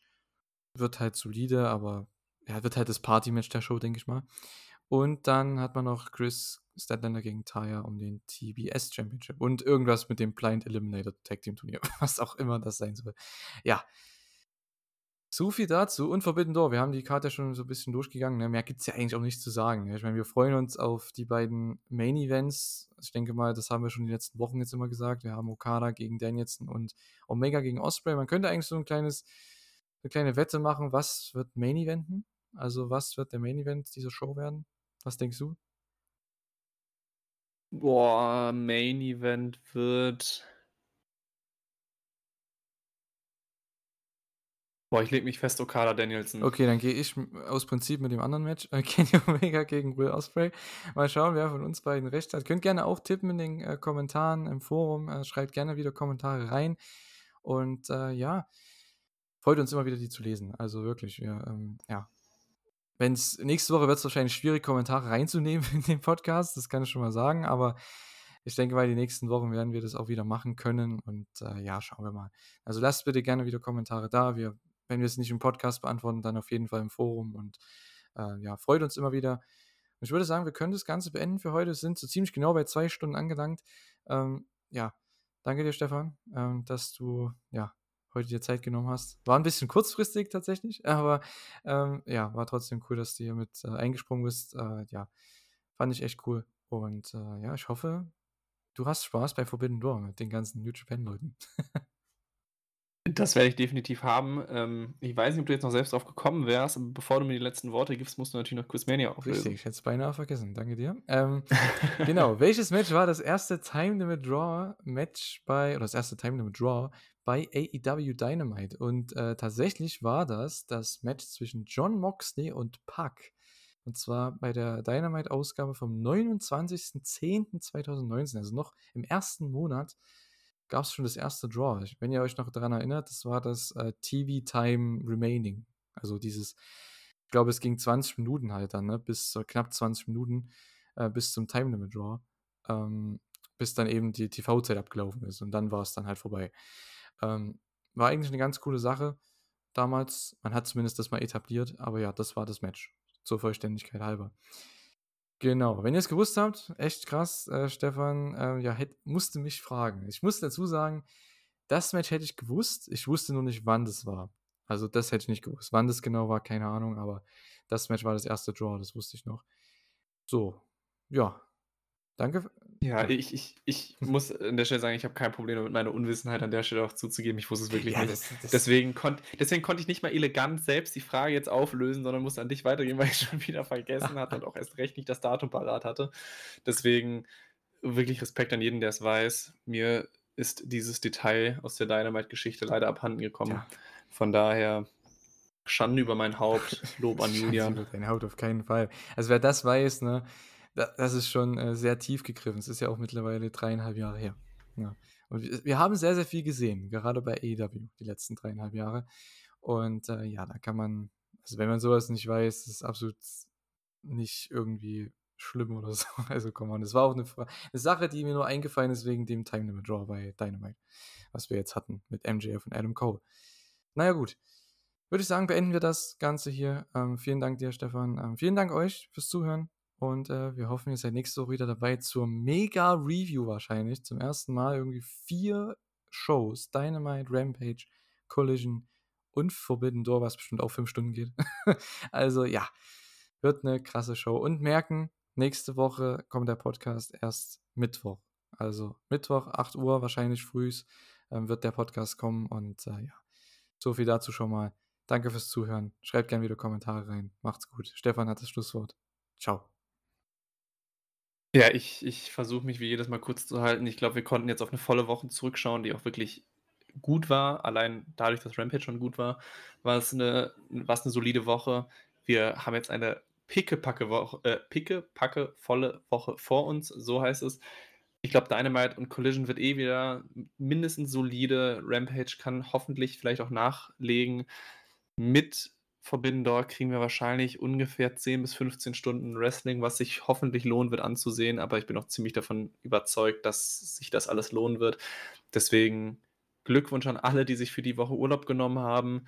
Ich wünsche euch ganz viel Spaß und wir hören uns nächste Woche. Tschau.